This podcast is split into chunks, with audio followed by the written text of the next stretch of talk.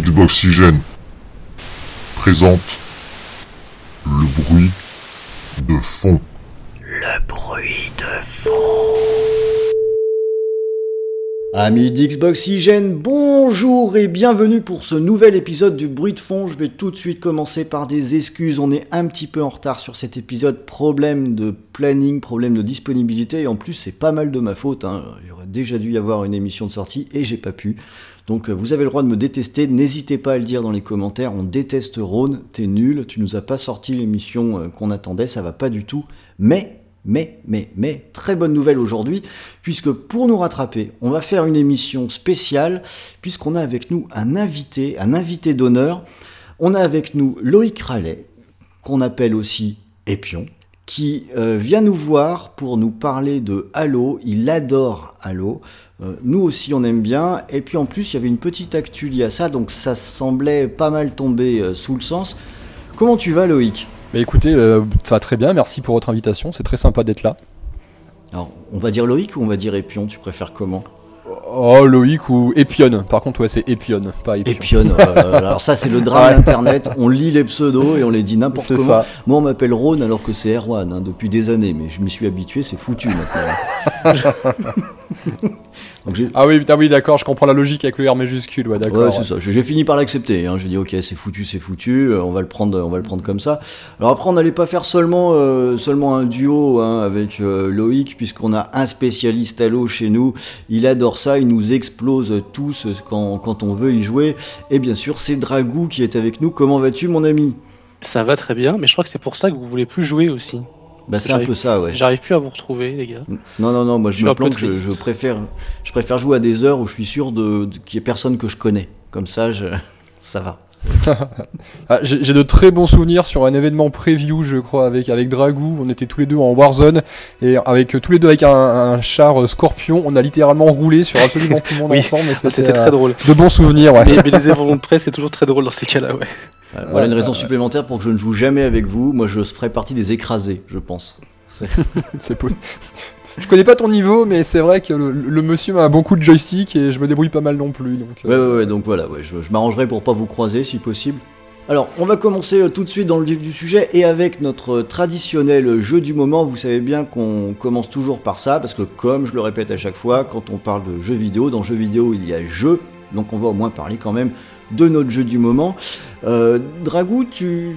ce serait quel jeu dont tu auras envie de nous parler là comme ça? Allez, paf Là, tout de suite, bah, c'est marrant parce que bon, autant je, je- je saigne à mort euh, en ce moment Red Dead euh, Redemption 2, euh, surtout euh, en mode promenade parce que je me fiche un petit peu de l'histoire, autant j'ai relancé euh, il y a quelques temps, tu sais, euh, Final Fantasy XIII, que j'avais pas Mhm. forcément accroché avant. Mais là, le fait de, relan- de le relancer avec le patch One X, bah, je me suis pris une deuxième baffe en fait dans la gueule. Déjà, même si je j'étais pas forcément un gros fan de cet épisode, il était, il envoyait comme du, du gros pâté euh, visuellement.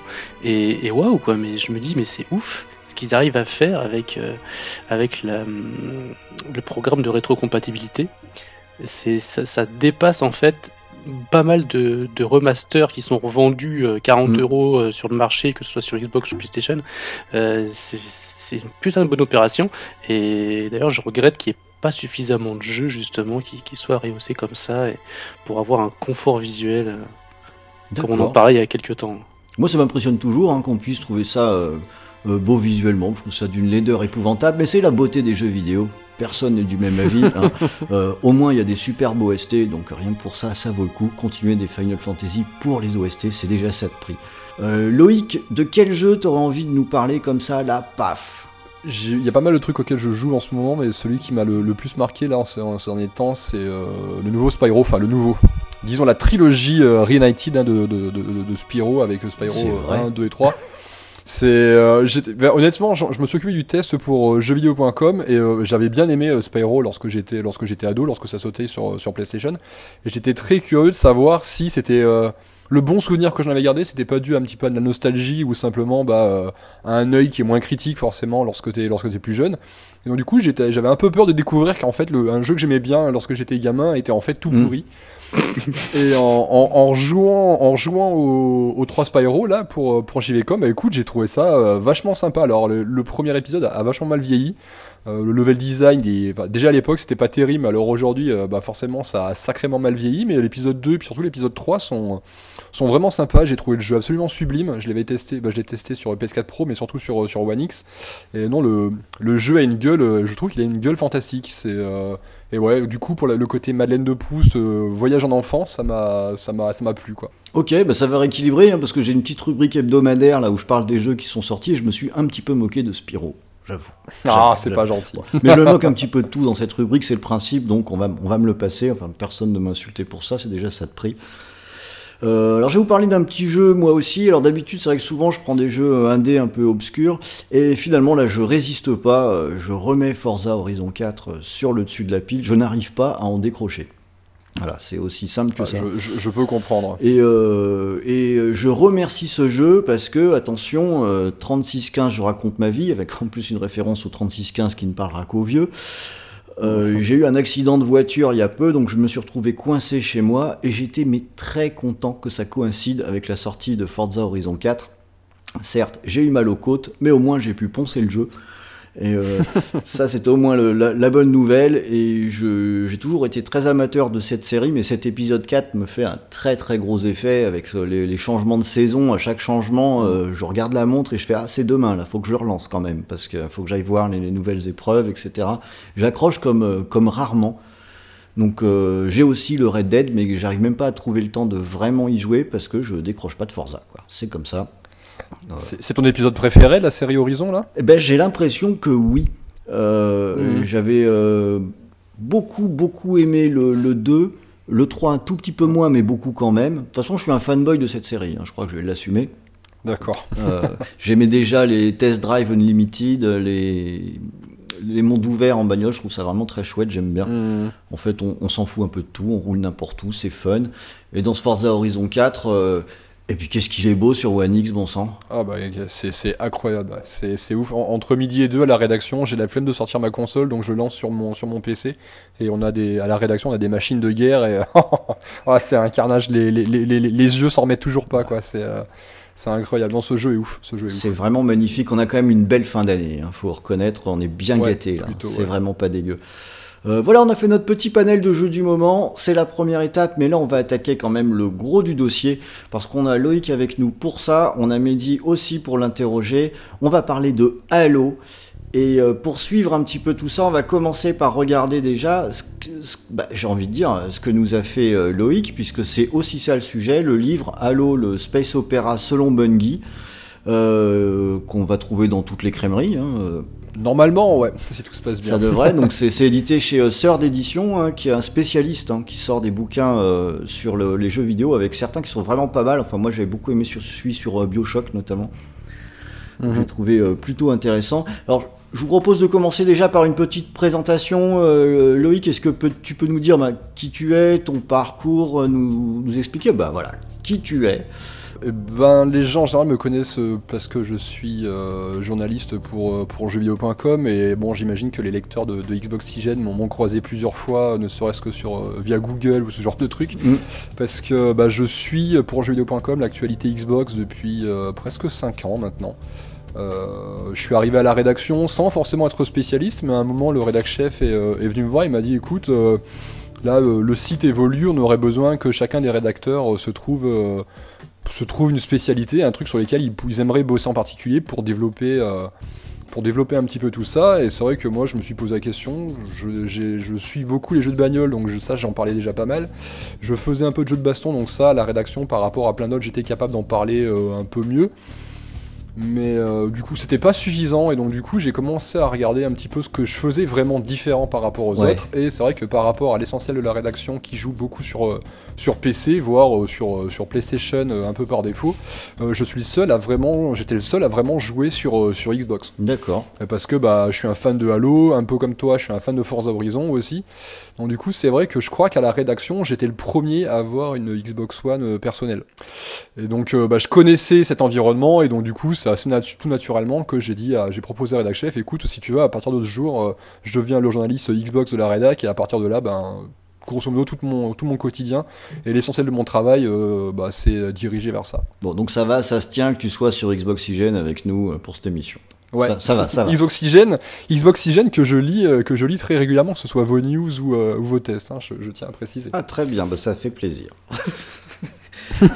Alors ok, donc, donc, en fait, euh, ton métier à proprement parler, tu es journaliste, en c'est- ça, hein, tu es spécialisé toi Ouais. sur, euh, sur les rédactions de tests, si je ne me trompe pas, et tu... Bah, les... Ouais, les tests, j'en fais. Après, j'en fais moins parce que j'ai demandé à mon rédac chef d'en faire moins. Maintenant, je on me retrouve surtout sur tout ce qui est euh, papier d'analyse et papier de, de sur le fond. dossier.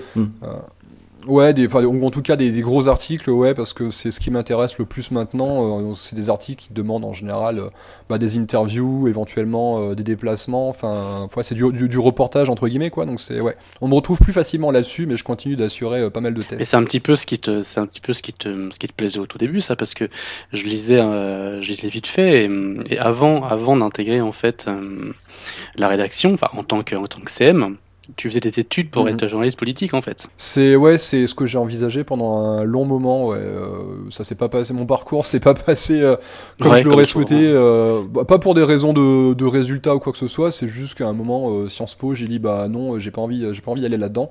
Et donc du coup, euh, j'ai fait des études d'anglais, j'ai fait des études en, en histoire. Et c'est pendant que je faisais mes études en, en histoire que euh, jeuxvideo.com m'a proposé euh, un travail. Il est fait effectivement, comme tu le disais, euh, d'abord en tant que community manager parce que je venais des, des forums de jeuxvideo.com. J'ai modéré Mmh, oui. euh, leur 18-25, j'ai modéré le 15-18, j'ai modéré le, le forum communauté. Avant ça, j'ai même modéré le, le chat avant qu'il ferme en, en 2009. Donc j'étais vraiment euh, dans le noyau dur, si tu veux, de la, la communauté de, de jeuxvideo.com. Et c'est pour ça qu'ils m'ont proposé en fait ce poste que j'ai accepté euh, avec plaisir avant qu'une place se libère à la rédac. Et là, bah, du coup, j'ai candidaté pour, pour rejoindre la rédaction. Ouais, en fait, hein, t'es un petit peu arrivé là-dedans parce qu'au lieu de bosser ton histoire, tu jouais aux jeux vidéo et tu glandais sur Internet. Mais ce qui est tout, ce qui est tout Ah, à fait... euh, Absolument pas pour le coup.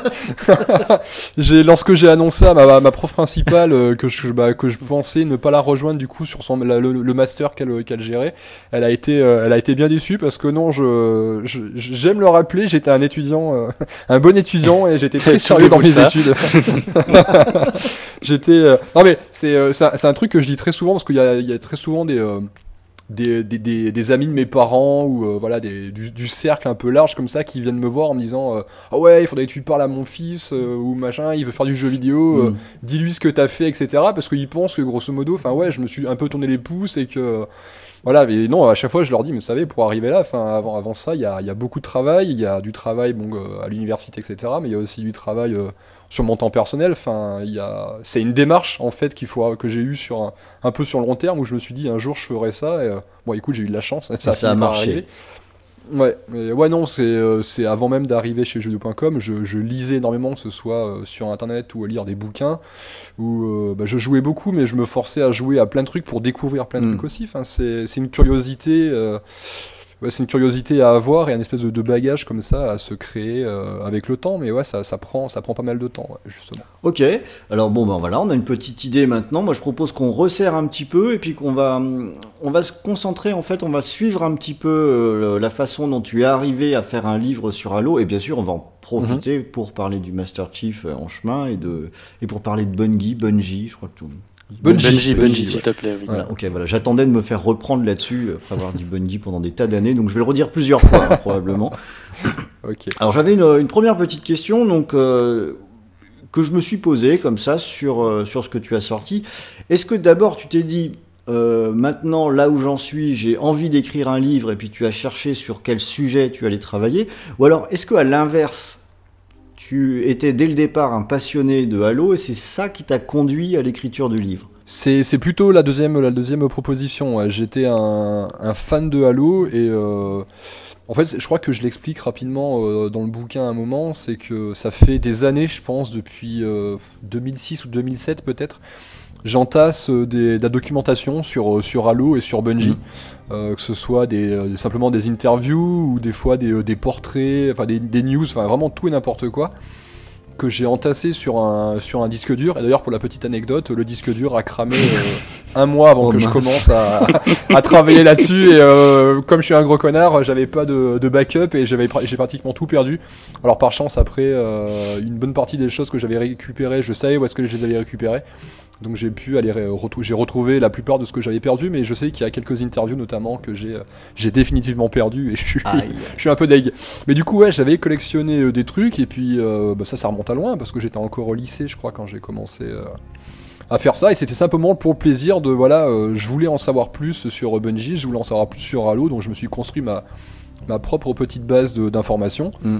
que j'ai partagé un petit peu de temps en temps, parce que j'ai mis à jour des wikis, notamment des wikis, euh, des wikis anglais, euh, parce que ça me paraissait être le meilleur moyen d'atteindre le, enfin de, de, de- de permettre plus de joueurs possible d'atteindre ça, parce que forcément il y a plus de gens qui lisent l'anglais qui ne lisent le français. Ouais.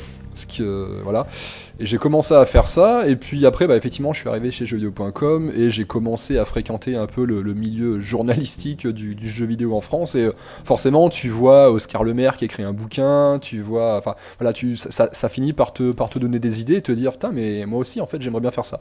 D'accord. Et puis, euh, bah, tout simplement, en fait, ce qui s'est passé, c'est que euh, l'année dernière, en pleine, en 2017, donc en pleine Japan Expo, j'ai euh, donc euh, Mehdi, qui est un des patrons de Third Edition, qui m'a qui m'a contacté et qui m'a dit, euh, ouais, écoute, passe passe sur le stand là, il faut qu'on parle. Donc moi je couvrais Japan Expo euh, cette année-là comme en fait depuis, euh, depuis des Mhm. années. Donc euh, il savait que j'étais dans le coin, donc effectivement je suis passé sur son stand, et euh, enfin sur leur stand, et c'est là qu'en fait il m'a proposé, il m'a demandé si écrire un bouquin sur, sur Halo ça pourrait m'intéresser. Il avait contacté, il avait contacté pas mal de personnes pour prendre un peu la température et savoir qui ça aurait intéressé parce que forcément de leur côté ils ont un cercle d'auteurs avec lesquels ils ont l'habitude de travailler. Et en fait, toutes les personnes qu'ils ont contactées leur ont dit bah écoute, euh, tu devrais contacter le mec de jeuxvideo.com, là, Epion, parce que ben il, il connaît vraiment super bien la série quoi. Ouais, d'accord. Donc, il m'a fait cette proposition. euh, j'allais dire, c'est quand même très très bien quand ça se passe dans ce sens-là. Donc, c'est l'éditeur qui est Ah ouais, c'est, c'est, enfin, honnêtement, c'est un truc dont j'osais, enfin, j'osais même peine rêver, quoi. Enfin, j'y pensais depuis début 2017, euh, ouais, grosso modo, et, euh, mais bon, j'y pensais comme ça, en me disant, ouais, ça serait cool qu'un jour ça m'arrive. Et là, en fait, que le, que l'éditeur vient comme ça me, le proposer, ouais, c'était assez inattendu. Et c'est vrai que lorsque je suis reparti, euh, j'ai fait quelques pirouettes, quelques talonnades, et voilà, je suis reparti sur mes reportages au Japan Expo. Mais ouais, non, j'étais, j'étais super content. Puis surtout le fait que, en fait, des gens m'aient recommandé, enfin, je me disais, ah voilà, voilà, ça y est, Ouais. euh, je commence à être reconnu un petit peu sur ça, c'est, euh, c'est plutôt cool. Tiens, alors justement, là, euh, c'est pas anodin. Si on parle de Halo, c'est aussi parce que c'est quelque chose de très riche. On va le voir euh, même pendant l'émission, on va en parler. Mhm. Moi, je voulais m'arrêter un petit peu sur les- le premier contact qu'on pouvait avoir avec cette série parce que j'ai l'impression que tous ceux qui, qui aiment Halo ou, ou même qui l'ont croisé ont une histoire avec ce jeu à un moment donné à raconter. Dragou, c'est toi, c'est quoi ton, ton premier contact avec Halo? Mais tu sais que j'ai commencé vachement tard parce que à l'époque où la Xbox était sortie, j'étais un peu un, un, de ceux qui moquaient cette console parce que euh, Oh, ils étaient c'était- deux trois, c'était- ils étaient deux trois. c'était tellement ouais. nombreux, putain, c'est abusé. Euh, Surtout en à France. moquer non, non seulement bon, le, le- le fait que, hum, qu'une société américaine rentre dans la course, tu sais, par rapport à ça, Mm. à l'époque où, euh, où Sega commençait à être un petit peu en perdition et, euh, et que Nintendo et Sony euh, se tiraient la bourre, et Microsoft arrive avec une console qui, de, de 5 kilos, tu sais, euh, au design horrible, et, et il te le pose dessus euh, avec un logo pas forcément inspiré, qui m'a jamais vraiment en fait inspiré. Et à cette époque, avec- je jouais. Avec une manette qui fait elle- elle-même 2 Ah kilos. oui, quoi. non mais oui, mais carrément. Mais de toute façon, euh, la, la manette, euh, maintenant, moi, je- les, les, les lecteurs de, les lecteurs d'Xboxygène, ils, ils connaissent mon point de vue là-dessus. La manette fait partie intégrante de mon amour pour la Xbox. Euh, S'il y avait une manette, une Dual, enfin une équivalente à la DualShock, j'aurais pas accroché. Bah, ce qui est normal, parce que le DualShock, hein, on peut le dire après tout, ce n'est pas vraiment une manette. Si, mais pour, euh, si, mais pour, C'est pour ma fille. ouais. Un jour, il faudra qu'on comprenne pourquoi est-ce que ces, ces choix sont faits. C'est très bien pour jouer à. PES, mais, mais Ouais. c'est tout. C'est bien, Euh, t'as trouvé un jeu sur lequel c'est. Et du coup, tu vois, quand, quand Halo CE et quand la Xbox euh, enfin, sont, sont sortis, j'étais j'étais sur ma GameCube, sur mon GameCube, pardon. Pas que je me fasse insulter. Oh, et je, je, je saignais, euh, je saignais euh, Star Wars Rogue Leader et, et les remakes de Resident Evil. Enfin, J'avais acheté Mm. ce- cette console que pour ces deux jeux-là. Et du coup, euh, je, je, je m'informais sur mes, mes magazines Joypad de l'époque, euh, de la sortie d'Xbox, et je bavais un petit peu sur Halo. Je me disais, putain, ouais, c'est. Ah ouais, il a l'air cool celui-ci, il a l'air cool. Et je le laissais un petit peu de côté, tu sais. Un peu comme les exclus, euh, les exclus PlayStation que je garde au loin parce que je peux pas y jouer. Là, c'était un peu ça. Et finalement. Tu préfères pas y penser, quoi. Enfin, pff, ouais, c'est un petit peu chiant. Et je me dirais que forcément un jour j'y jouerai, mais 5 ans après, quand j'aurai une console d'occasion. Et euh, en fait, Halo, j'ai vraiment commencé à découvrir quand j'avais un pote hein, qui avait une Xbox, un, un camarade de classe, et qui avait une Xbox et qui avait Halo 2. Donc, euh, il m'avait invité à un moment chez lui, euh, et je découvre ça. Et ça a été une, ça a été un, un coup de foudre en fait dès dès le début. Euh, Rien que la, rien que la, la cinématique d'intro où tu vois grande bonté, où tu vois la- le jugement de l'arbitre. J'y connaissais, franchement, je connaissais pas l'histoire. Hein, J'étais un petit peu perdu. Mais quand tu voyais un petit peu la qualité du doublage français, parce que waouh, c'était quand même Mm. quelque chose. Et t'avais une énorme évolution quand, quand j'ai rejoué à Halo CE plus tard. Je me disais waouh, ils ont fait un sacré boulot entre Halo CE et Halo 2. C'est clair. Euh, au niveau texte, au niveau doublage, au niveau mise en scène, sur plein de trucs. Et, j'ai et j'ai immédiatement accroché sur l'univers, sur le, sur le gameplay. Enfin, je me sentais vraiment, je me dis, ah, enfin, enfin, ils, ils ont compris comment faire un FPS avec une manette. Ils ont enfin, enfin pigé, quoi. Ouais, T'as peut-être mis le doigt dessus, là, sur... Ouais, euh, ouais. Il y avait les, les prémices avec, euh, avec Rare, hein, qui avait fait GoldenEye. Euh, là, on commençait un petit peu à, à toucher du doigt, euh, même si je me rappelle de la maniabilité chelou avec le, le pad N64. Là, ils avaient vraiment trouvé le concept du joystick droit pour viser, joystick gauche pour avancer et les gâchettes. Et là, Mm. la base a été posée tout de suite. Elle a été posée immédiatement. Euh, et à partir de là, bah, ça a été, ça a été euh, un amour fou. J'allais chez mon pote régulièrement pour y jouer. Je l'ai fini au moins trois ou quatre fois chez mon pote. Le pauvre, je passais quasiment pas de temps avec lui, j'allais me foutre dans sa chambre et je jouais. Et forcément, après, bah, la 360 est devenue ma console de prédilection avec Halo Ouais. 3. Et c'est avec Halo 3 que j'ai découvert le Xbox Live très tard hein, par rapport à ceux qui l'ont découvert sur Halo 2. Euh, c'est avec Halo 3 que j'ai découvert le Xbox Live et le multijoueur en ligne. Et je- que je me Ah suis amusé immédiatement. C'était instantané. Ouais, Après, le- ton la, histoire suite, chez ton euh, copain. euh, la suite, vous la connaissez, quoi. Ouais. Oui. Ton, ton histoire chez ton copain, ça me fait penser à un ami que j'avais, moi j'ai la- sur la première Xbox, où, qui ne jouait que par le PC, qui se moquait beaucoup de moi parce que j'avais une Xbox. Mais quand il était, quand il était de passage à Lyon, il prétendait à son, à son boss que qu'il pouvait pas rentrer euh, ch- chez lui tout de suite pour qu'on puisse jouer en coop à Halo quand même. c'est sale, ça. Ah, c'est le, c'est le pouvoir qu'a eu le jeu euh, à l'époque.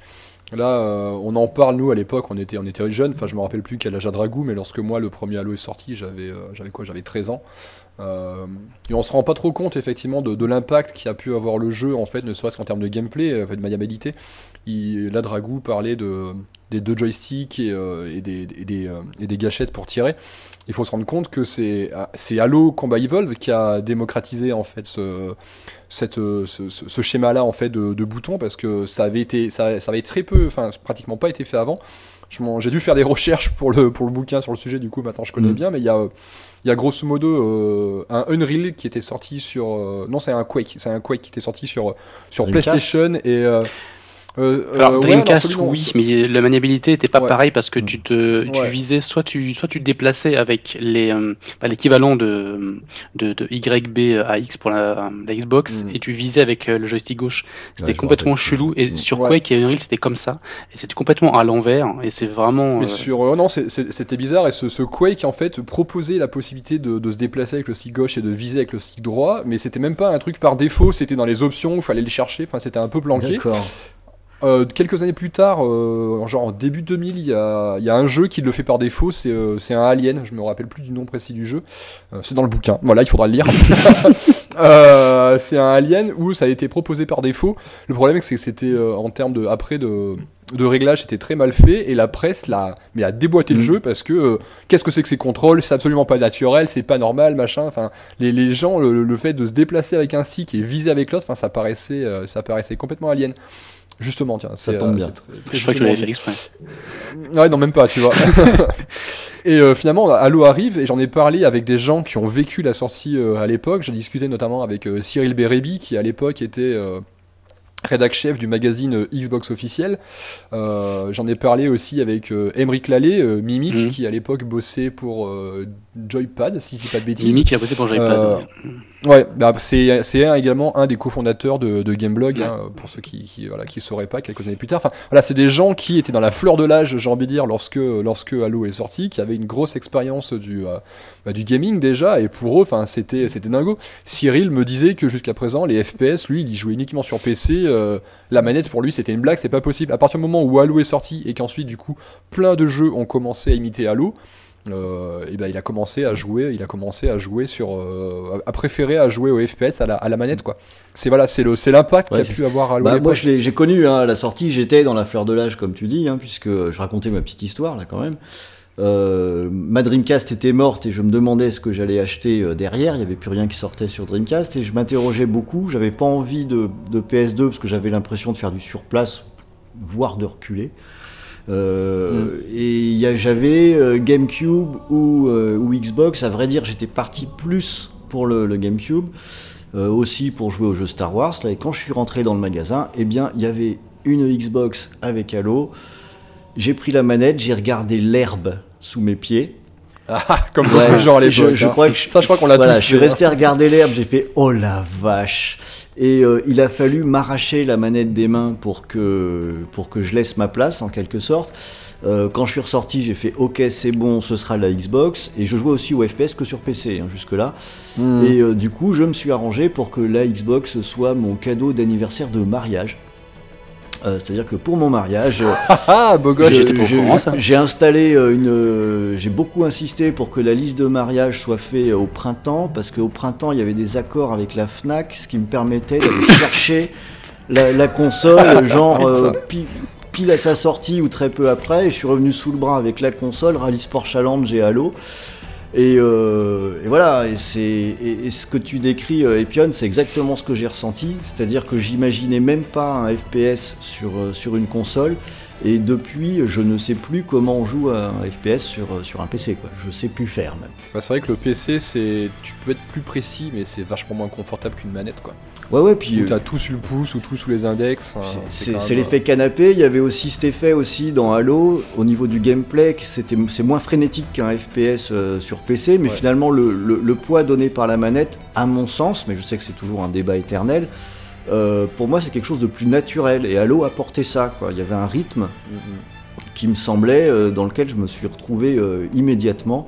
Enfin, euh, du coup, euh, ensuite, je suis tombé dans les, les- travers qu'a pu raconter euh, Dragou. hein. Xbox Live, mon Dieu, quel drame. Du coup, impossible de s'arrêter. Et, le, nombre de, de- souvenirs que Halo peut générer, et notamment pour moi en coopération, c'est vraiment un jeu pour moi conçu pour ça. je, enfin, je les compte même pas, tellement il peut y en avoir. quoi. Mm. Bon, bah, je vois au moins qu'on est un peu sur la même longueur d'onde hein, concernant Halo. Bon, je m'y attendais un petit peu. Il n'y a pas de pas d'erreur là. ouais, Alors si je reviens un petit peu sur le livre euh, maintenant, euh, Epion, à qui est-ce que tu adresses euh, le livre que tu, que tu as écrit? C'est pour quel public? Principalement des fans de Halo en fait je pense de base parce que je pense que c'est forcément eux qui ont le plus envie de savoir comment ces jeux ont été, euh, ont été créés. En de manière générale, les gens sont assez peu au courant sur la manière dont sont développés et créés des jeux vidéo. Mm. C'est vrai pour Halo comme c'est vrai pour un peu tout le monde. Les gens connaissent en général quelques histoires. Je pense que plus ou moins tout le monde a entendu parler du crunch de Halo 2 par exemple. Je pense que tout le monde connaît les histoires de comment s'est passé à peu près le développement du premier jeu à partir du moment où Microsoft a racheté, a racheté Bungie. Mais sinon, après, globalement, ça reste très flou. Puis de manière générale, les gens connaissent pas, le, à, à moins qu'ils qu'ils bossent dedans. Le, le- le développement d'un jeu vidéo, ça reste quelque chose d'assez d'assez obscur, Ouais. avec des termes un peu dans tous les sens. Et voilà, enfin, c'est voilà. Donc, le jeu se destine principalement à eux, mais à côté de ça, si j'arrive à intéresser aussi des gens qui aiment pas du tout, euh, pas du tout Halo, c'est euh, c'est très bien. Après, je sais que les fans les plus hardcore, les fans, euh, je vais dire comme moi, euh, parce que je me suis fait un c'est qu'avant d'écrire le bouquin, je connaissais déjà un milliard de trucs, euh, mais j'en ai appris euh, deux milliards d'autres en l'écrivant, je pense, et euh, je pense que c'est les, les personnes qui, euh, ces personnes-là, euh, vont apprendre des trucs, mais euh, clairement moins que euh, voilà le, le simple fan de Halo qui grosso modo se contente de jouer, euh, a lu quelques bouquins, euh, quelques-uns des romans et euh, s'est intéressé un petit peu au lore. La, la deuxième partie sera peut-être pour certains d'ailleurs sera assez intéressant parce que la partie en fait la deuxième la deuxième partie du bouquin résume un peu le le lore de le lore de Halo, je pars de gros- grosso modo la création en fait de l'univers de, de Halo jusque bah, aux événements de Halo 3 parce que je suis resté en fait sur euh, bah, les jeux dont avait rest- dont, dont Bungie avait la, la responsabilité. Euh, et même si effectivement il y a plein de trucs qui ont été euh, inventés et écrits après leur départ, ça reste des trucs qui- qu'il faut connaître au moment de lancer Halo 1, 2, 3 euh, et même Reach. Toi, Dragou, par exemple, euh, est-ce que tu fais partie de ces joueurs qui connaissent déjà tous ces éléments euh, Enfin, enfin peut-être pas tous, hein, mais euh, est-ce que tu as déjà des, des connaissances que je qualifierais d'encyclopédiques euh, sur, sur Halo? Alors, que oui. ça dépend. Alors oui, ça dépend. Euh, pas sur l'aspect développement pur ou, ou- ou créatif, tu sais, euh, Mm. par rapport à Bungie Microsoft. Euh, ça, je m'y suis, je me suis vraiment très peu intéressé. Mais euh, en revanche, tout ce qui est histoire, tout ce qui est lore, tout ce qui est... Bon, quelques détails de développement aussi, hein, qui m'ont fait un petit peu rire, hein, que j'ai trouvé cool. Euh, sinon, mon intérêt se porte beaucoup plus sur le lore, enfin mes connaissances se portent beaucoup plus sur le lore, l'histoire l'univers. Et c'est pour ça que je suis vraiment curieux de lire ton bouquin, Epion. C'est pour tout ce qui est, euh, tout ce qui concerne l'aspect créatif de Bungie, euh, les idées qui, sont arrivées comme ça et, qui ont, au, fil en aiguille, en, fait, installé une histoire, installé un gameplay. Je suis très curieux de, de voir comment ils en sont arrivés à cette idée par rapport au gameplay et à abandonner cette mode du fast FPS euh, comme ça avait été le cas pendant des années et ça s'est ça un petit peu perdu au fur et à mesure. Mais, mais non, non, pour l'instant, mes connaissances, elles se limitent vraiment, euh, vraiment à l'histoire du jeu. Euh, j'ai lu quelques romans euh, pour m'y intéresser. J'ai pas regardé les Halo Legends parce que je m'emmerdais en fait devant. J'avais beaucoup de mal. C'est une bonne raison. J'avais beaucoup de mal. La- les, les séries télé qui avaient la Forward to Down et, euh, et celui avec, euh, avec Locke, là, je sais plus comment il s'appelle, Nightfall. Nightfall, je me suis fait chier aussi. Donc j'ai. bah, For- Forward to Down, par contre, je l'ai regardé en entier et je me suis quand même fait chier. Euh, par, contre, la... par contre, Nightfall, j'ai regardé le, le premier épisode et je j'ai pas j'ai arrêté. C'est pour ça que j'ai vraiment très peur hein, sur la série qu'ils vont faire là avec, euh, avec le Master Chief. Euh, je prends ça avec beaucoup de pincettes hein, parce que mon expérience là-dessus elle était vraiment très mauvaise. Mm. Et, et même que euh, maintenant que ça a été repris par, euh, par 343, il y a beaucoup de choses, il y a beaucoup d'événements en fait dans l'histoire de Halo qui ont été créés et qui sont vachement très intéressantes en fait, qui ajoutent beaucoup plus de dimensions, mais qui, à mon sens, sont pas très bien racontés. Surtout dans Halo, dans Halo 5. Euh, attends, attends. Si ça t'ennuie pas, on va aborder ça un petit peu plus tard. Ok, ok, ok, ok. Je- Sur, euh, je, je m'emballe. euh. Sur ce qui, oui, parce que je sais, si je te laisse, hein, tu vas me faire un, tu vas me faire une conférence là, Mmh. ça, ça va pas du tout. Alors c'est intéressant parce que je- moi je suis le type de joueur exactement inverse, c'est-à-dire que je connais pas mal de choses sur la, la fabrication du jeu, sur sa genèse. Par contre, euh, j'y ai joué sans jamais me poser de questions autres que ce que j'ai vu sur l'écran. Euh, il y a- beaucoup de, de joueurs qui sont comme toi. Je parlais de d'Emeric Lallet tout à l'heure, qui, euh, qui aime beaucoup Halo, qui a fait tous les Halo, mais il me disait, euh, moi je m'en foutais de l'histoire. Enfin, je voulais juste avancer, je voulais m'éclater sur le FPS. Il a jamais cherché à, comprendre le lore ou quoi que ce soit. Il avait réalisé d'ailleurs plus tard un, dossier sur le lore de Halo qui est plutôt cool. Mais euh, ouais, tu vois, je, je sais qu'il y a plein de gens qui jouent Halo, qui adorent Halo, mais qui ont jamais vraiment cherché à, à comprendre le, le- tout l'univers parce que ben ouais, il y a, y a des dizaines de romans et de comics, les pages de des wikis, que ce soit le, le wiki de Halo.fr par exemple ou de ou halowikia.com. Enfin, c'est des trucs qui contiennent des milliers et des milliers de pages. Enfin, toi, c'est c'est hyper hyper dense. Et c'est vrai que du coup, dans le bouquin, moi, mon idée, c'était pas de faire le truc le plus complet possible sur la partie lore, mais c'était de faire euh, un bon résumé en fait des événements de la création de l'univers de Halo jusque bah, du coup euh, Halo 3 pour que les gens aient, au moins ça. Et euh, je pense que c'est déjà, c'est déjà pas mal. Ouais, ouais, mais ce qui, est, déjà pas mal parce que les jeux en eux-mêmes, même quand on ne cherche pas à creuser spécialement, donc comme je disais, c'est mon cas, moi, je trouve que les jeux racontent pas mal de choses déjà. Non, mais il y a deux Euh, lectures en fait. T'as as vraiment deux lectures parce que Ouais, t'as t'as le côté FPS euh, super fun où tout est réuni pour que tu passes un bon moment sans forcément réfléchir. Et t'as l'autre côté, si tu creuses un petit peu, tu te rends compte qu'il y a une richesse mais folle hein, euh, sur rien que sur rien que sur les Covenants. Hein, t'as une richesse vraiment folle et tu, tu peux facilement t'y plonger. euh, en plus Ouais, du gameplay ça- et l'action. J'ai pas de mal à Ça, le c'est croire, un hein, truc parce qu'en fait, on, c'est- ça se sent. Même quand on va pas lire à côté ou quoi que ce soit, euh, ce qui est à l'écran, il y a Non, une- pas forcément, oui. On, on sent de toute façon la cohérence globale de, de cet univers. Mais ça, euh, pour le coup, Epion, tu vas peut-être nous éclairer sur ces questions-là avec ton bouquin, en tout cas les béotiens comme moi. Bah, en fait, ça c'est un truc sur lequel Bungie, en fait, a, en tout cas Jason Jones, donc le, un des cofondateurs du studio et euh, le principal cerveau derrière le, premier Halo, euh, c'est des trucs sur lesquels ils ont toujours, enfin, c'est un truc qu'ils ont toujours aimé.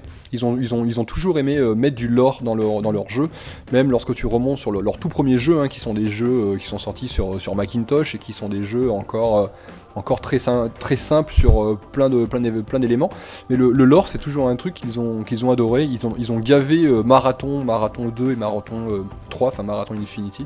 Ils, les ont, ils les ont gavés de lore, mais c'était pas des, c'est pas du lore, c'est pas de l'univers qui te, qui te pétait la gueule en permanence comme ça, parce que une- na- la narration finalement était euh, assez faible. Il fallait chercher des, euh, des terminaux, un peu comme dans, dans Halo Mhm. 3 d'ailleurs, euh, qui te racontaient euh, des histoires supplémentaires où t'en apprenais sur les, divers, les différentes civilisations euh, de Marathon, sur euh, le but de euh, tel IA, enfin voilà.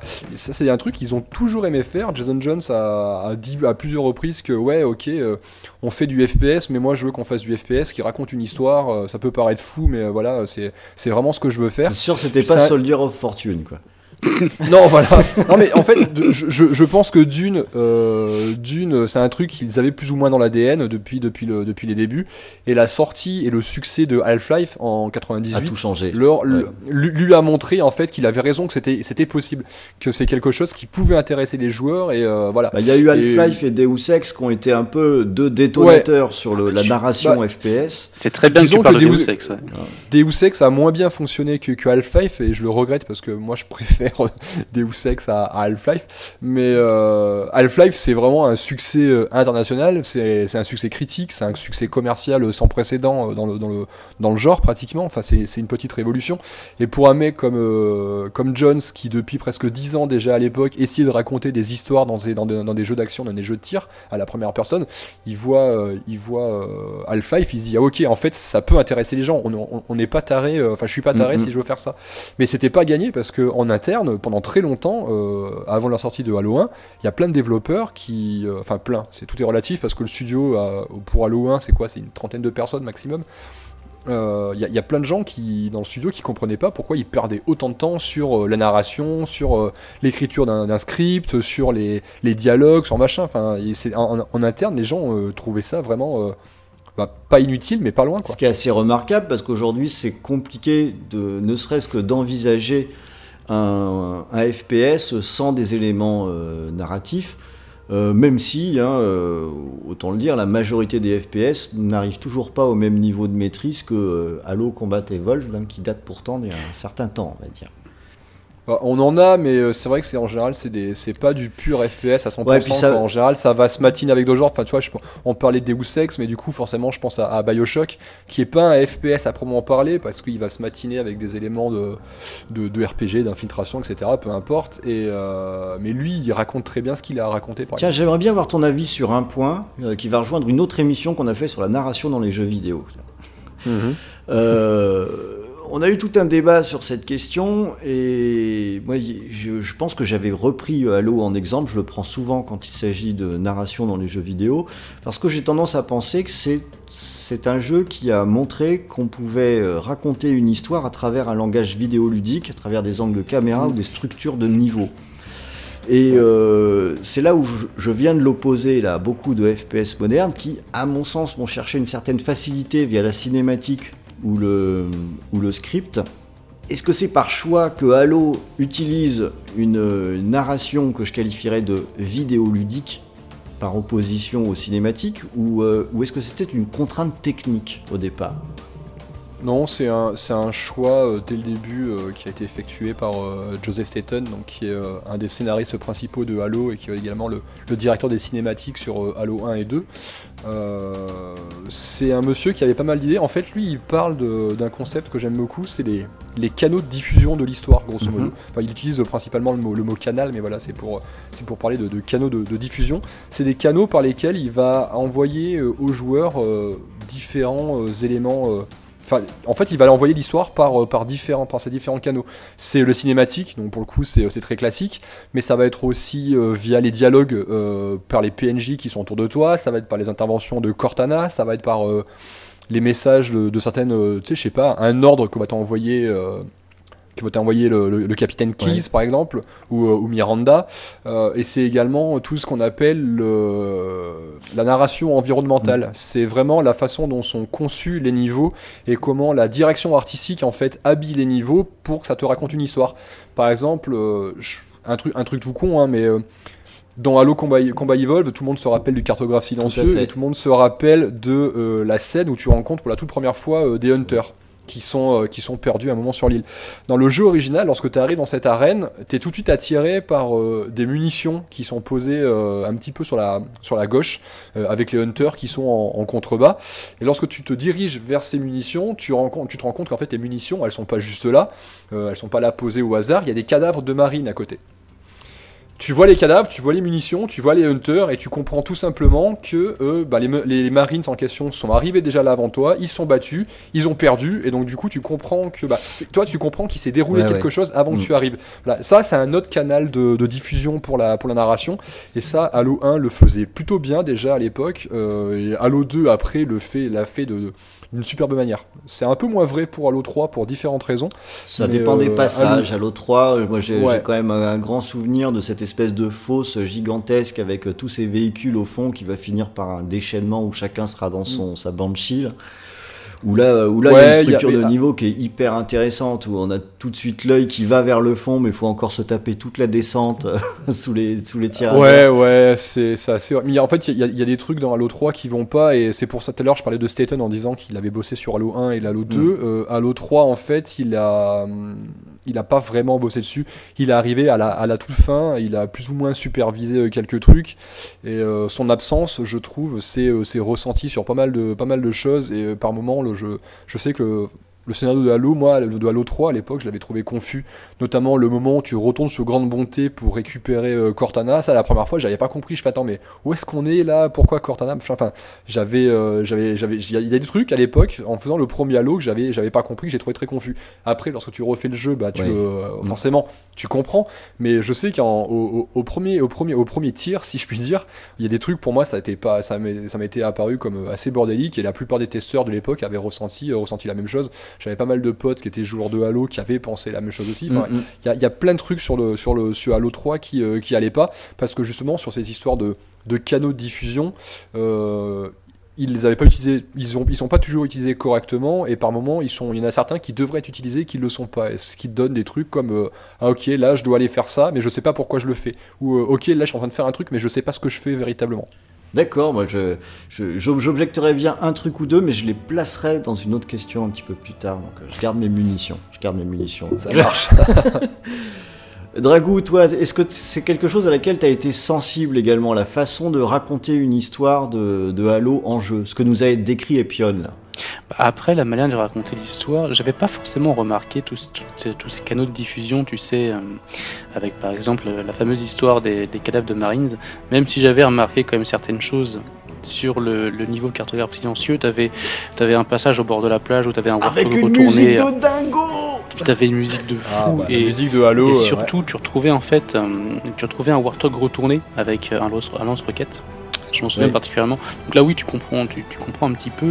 Euh, Il y a eu certains passages où même euh, euh, quand tu commences à descendre, tu sais, la- le, le premier contact avec les floods, quand tu commences à descendre Ah, au fur et à mesure dans passage, tunnels, Oh là là. tu oui. y vas à tâtons, tu te dis putain qu'est-ce qui se passe, euh, c'est quoi ce bordel? Tu commences à voir, avant de rentrer, tu commences à voir les, les Covenants courir en, en criant, en hurlant, et tu te dis mais merde, qu'est-ce qui fuit, tu vois? C'est un peu comme quand tu vois des rats dans, dans les égouts euh, ouais. courir, tu te dis merde, puis je vais pas, je vais pas là-bas. Et là c'était exactement ça, tu, tu connaissais absolument rien au truc, et c'était un super élément de surprise, même si c'était largement repompé sur Alien. Comme Ouais, ça et beaucoup d'autres, hein, euh, en même temps Alien a tellement euh, inspiré de, de, de l'histoire derrière, euh, c'était forcément obligé, dont le Marines. bah, Voilà, ne, ne serait-ce que le sergent C'est ça, Johnson exactement. une Johnson. complète du, euh, d'un des personnages de, Alien 2, et pour le coup, Bungie s'en cache absolument ah pas. non, non, hein. c'est fait exprès. hein. Mais il est, ce qu'il y a, c'est qu'il n'était pas supposé vivre aussi longtemps en fait. Il était, c'était pour, pour eux, c'était un personnage annexe de, de Halo 1. Il était supposé faire le jeu et puis euh, ciao bonsoir. Oui, quoi. et encore Ça, dans. que les, les, les fans, les fans ont tellement adoré qu'il est revenu. Et c'est vrai que du coup, on a cette espèce de, de clone du capitaine là, euh, ou du lieutenant, je me rappelle plus, de, de Alien 2, qui est, euh, qui a un espèce, une espèce de de copie conforme avec le cigare, la casquette, la moustache et tout. Enfin, il y a, y a tout le bordel. Non mais oui, et la chose très drôle, c'est que dans Halo CE, tu le vois régulièrement mourir. Enfin, quand tu, quand tu joues mal, en fait, tu le vois régulièrement mourir Mhm. et revenir après, tu dis putain, mais je le connais lui. Et euh, il y avait la blague quand tu finissais en légendaire, t'avais une cinématique où Johnson faisait un câlin à un, à un élite avant que Ouais. Halo explose. Et alors que tu le retrouves dans la cinématique d'Halo 2, et tu te dis, bah merde, il est pas mort en fait. tu comprends plus rien, tu comprends carrément rien du tout. Et c'est assez triste qu'ils aient, décidé de le faire mourir à la fin d'Halo 3. J'ai pas, très, pas trop apprécié. Après, je Bah, comprends en même ton, temps, ton euh, point de vu- vue. ça fait un moment qu'il meurt, donc euh, ça fait qu'une fois de plus.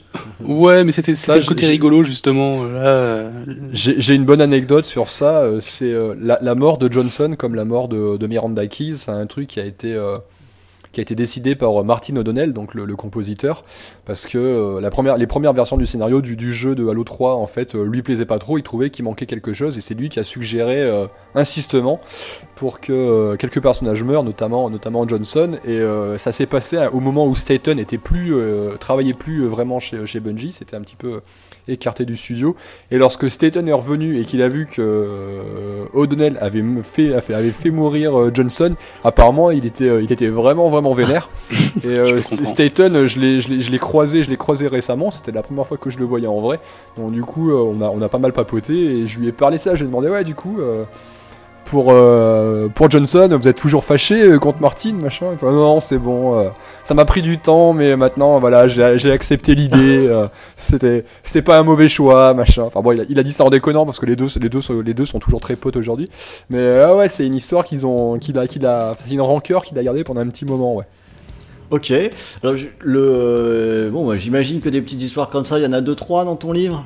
Ah, il y en a beaucoup, ouais. L'idée, c'était vraiment parce que ce genre d'histoire, c'est ce que j'ai compilé pendant des années, des Ouais, années, des années, des marrant années. aussi, et donc, euh, l'idée, voilà, c'est de, c'est maintenant de les partager et que d'autres joueurs, euh, d'autres joueurs, notamment les fans de Halo, les connaissent. Alors là, je voudrais, euh, je voudrais prolonger un petit peu sur cette idée. Euh, donc, on a bien compris, hein, l'histoire de Halo, c'est très mêlé à l'histoire de, de, de Bungie. Enfin, tu l'as bien décrit, euh, Epion. Mm. Et si je me trompe pas, c'est bien sur cet axe que se situe euh, ton livre, en fait. hein.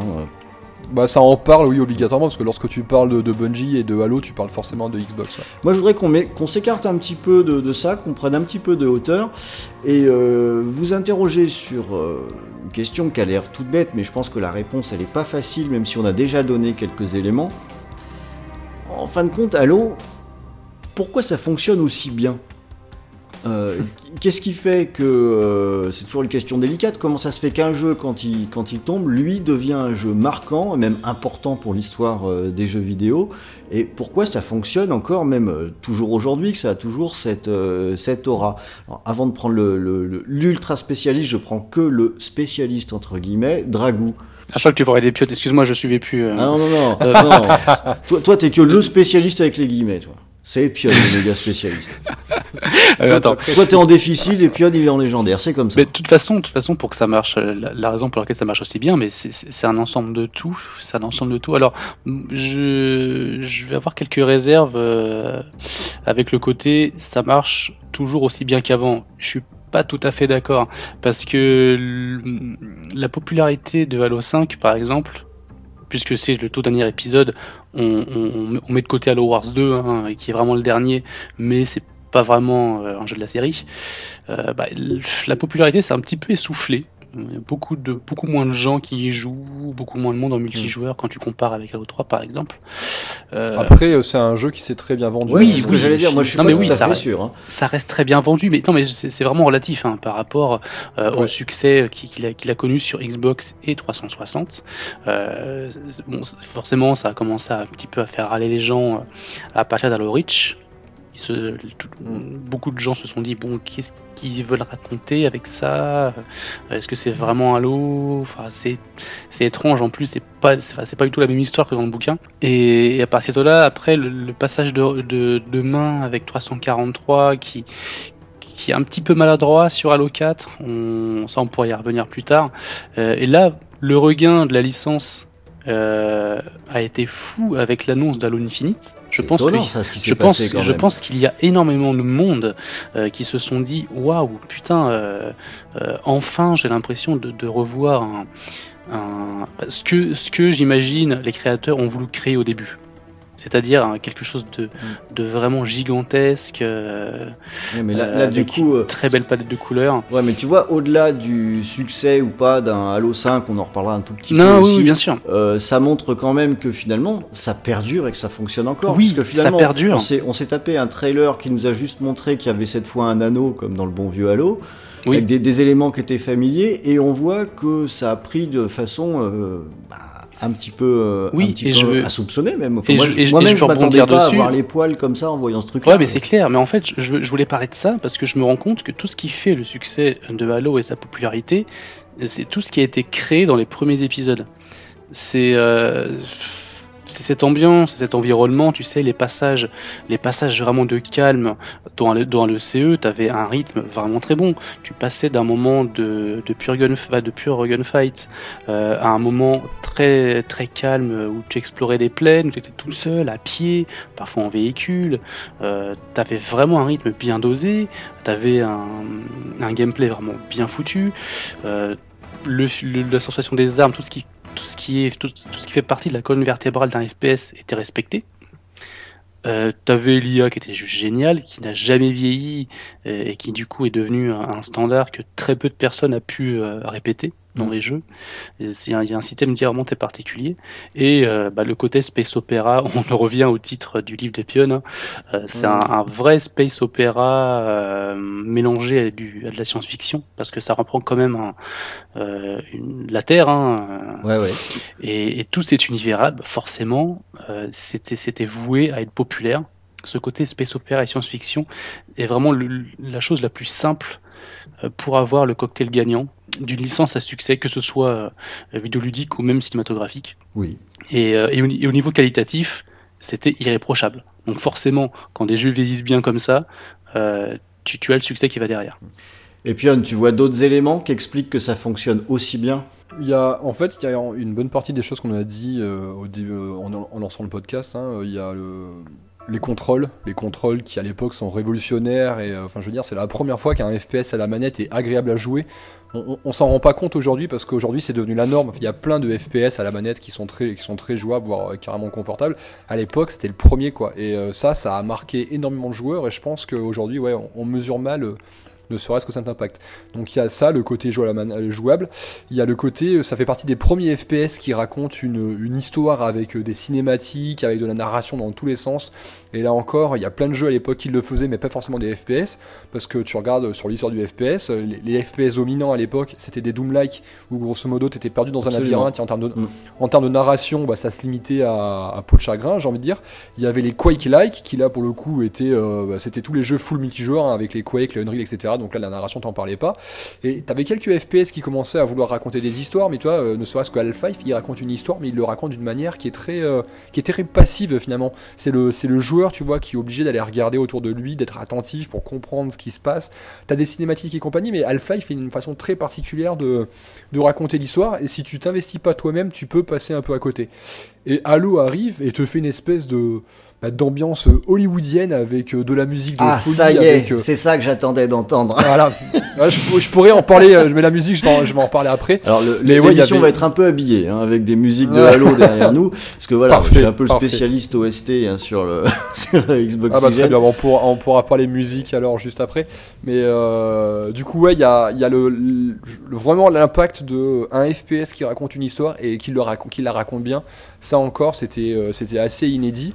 Et surtout, je pense qu'il a permis à Halo de vieillir aussi bien et de, de durer au- aussi longtemps dans le temps. Euh, c'est le multijoueur en fait, tout simplement. Euh, Dragou, on a parlé, euh, t'en as parlé toi Mm. aussi, Erwan. Le multijoueur, c'est un espèce de, de vecteur qui fait que plein de joueurs en fait ont joué à Halo, ont fait le solo, ils sont éclatés sur le solo, très bien. Mais plutôt que passer à autre chose et bah, limite oublier Halo en fait, et bah, ils sont allés sur le multijoueur quoi. Et euh, à partir de là, bah, ils étaient accrochés parce que bah, le joueur du premier, le, le multijoueur du premier Halo, il n'y avait pas le Xbox Live, mais t'avais quand même un multijoueur en écran splitté à 4 euh, hyper Attends, complet. t'avais même, honnêtement, t'avais même euh, mieux que ça. C'est que euh, moi, je me suis retrouvé à faire des espèces de LAN de consoles. Ah, mais les LAN à 16, ouais, avec, carrément, tu ouais. trimballais la console qui faisait un poids invraisemblable. Les télés, c'était de la La télé catholique. 4 alors, tiers, je t'explique ouais, pas le bazar ça. pour installer le truc. Mais quel pied Exactement. Ouais, bah voilà, c'est ça. Mais et ça aussi, bah voilà, c'est un truc qui fait que bah, les, les gens, plutôt qu'oublier Halo, bah, ils ont poncé le multijoueur.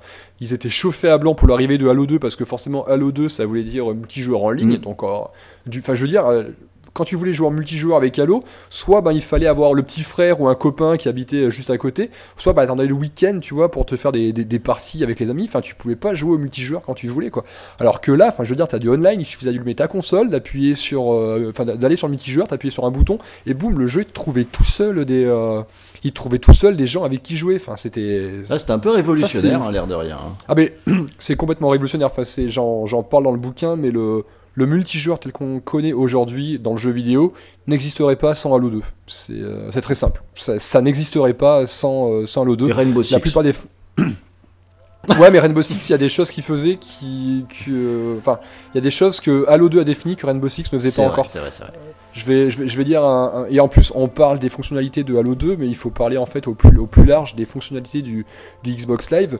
La plupart des fonctionnalités qu'on qu'aujourd'hui on apprécie sur Xbox Live et qui ont ensuite été imitées par, euh, par PlayStation sur son, PSN, euh, comme euh, le chat de groupe, avec la possibilité d'aller tous ensemble sur un jeu en appuyant sur deux boutons, parce que bah, tu vas pouvoir inviter tout ton groupe à venir sur une partie, Euh, le système de, de messagerie, etc., de textuel, c'est Bungie qui l'a qui l'a qui l'a créé, qui l'a à la base qui l'a créé pour pour Halo 2.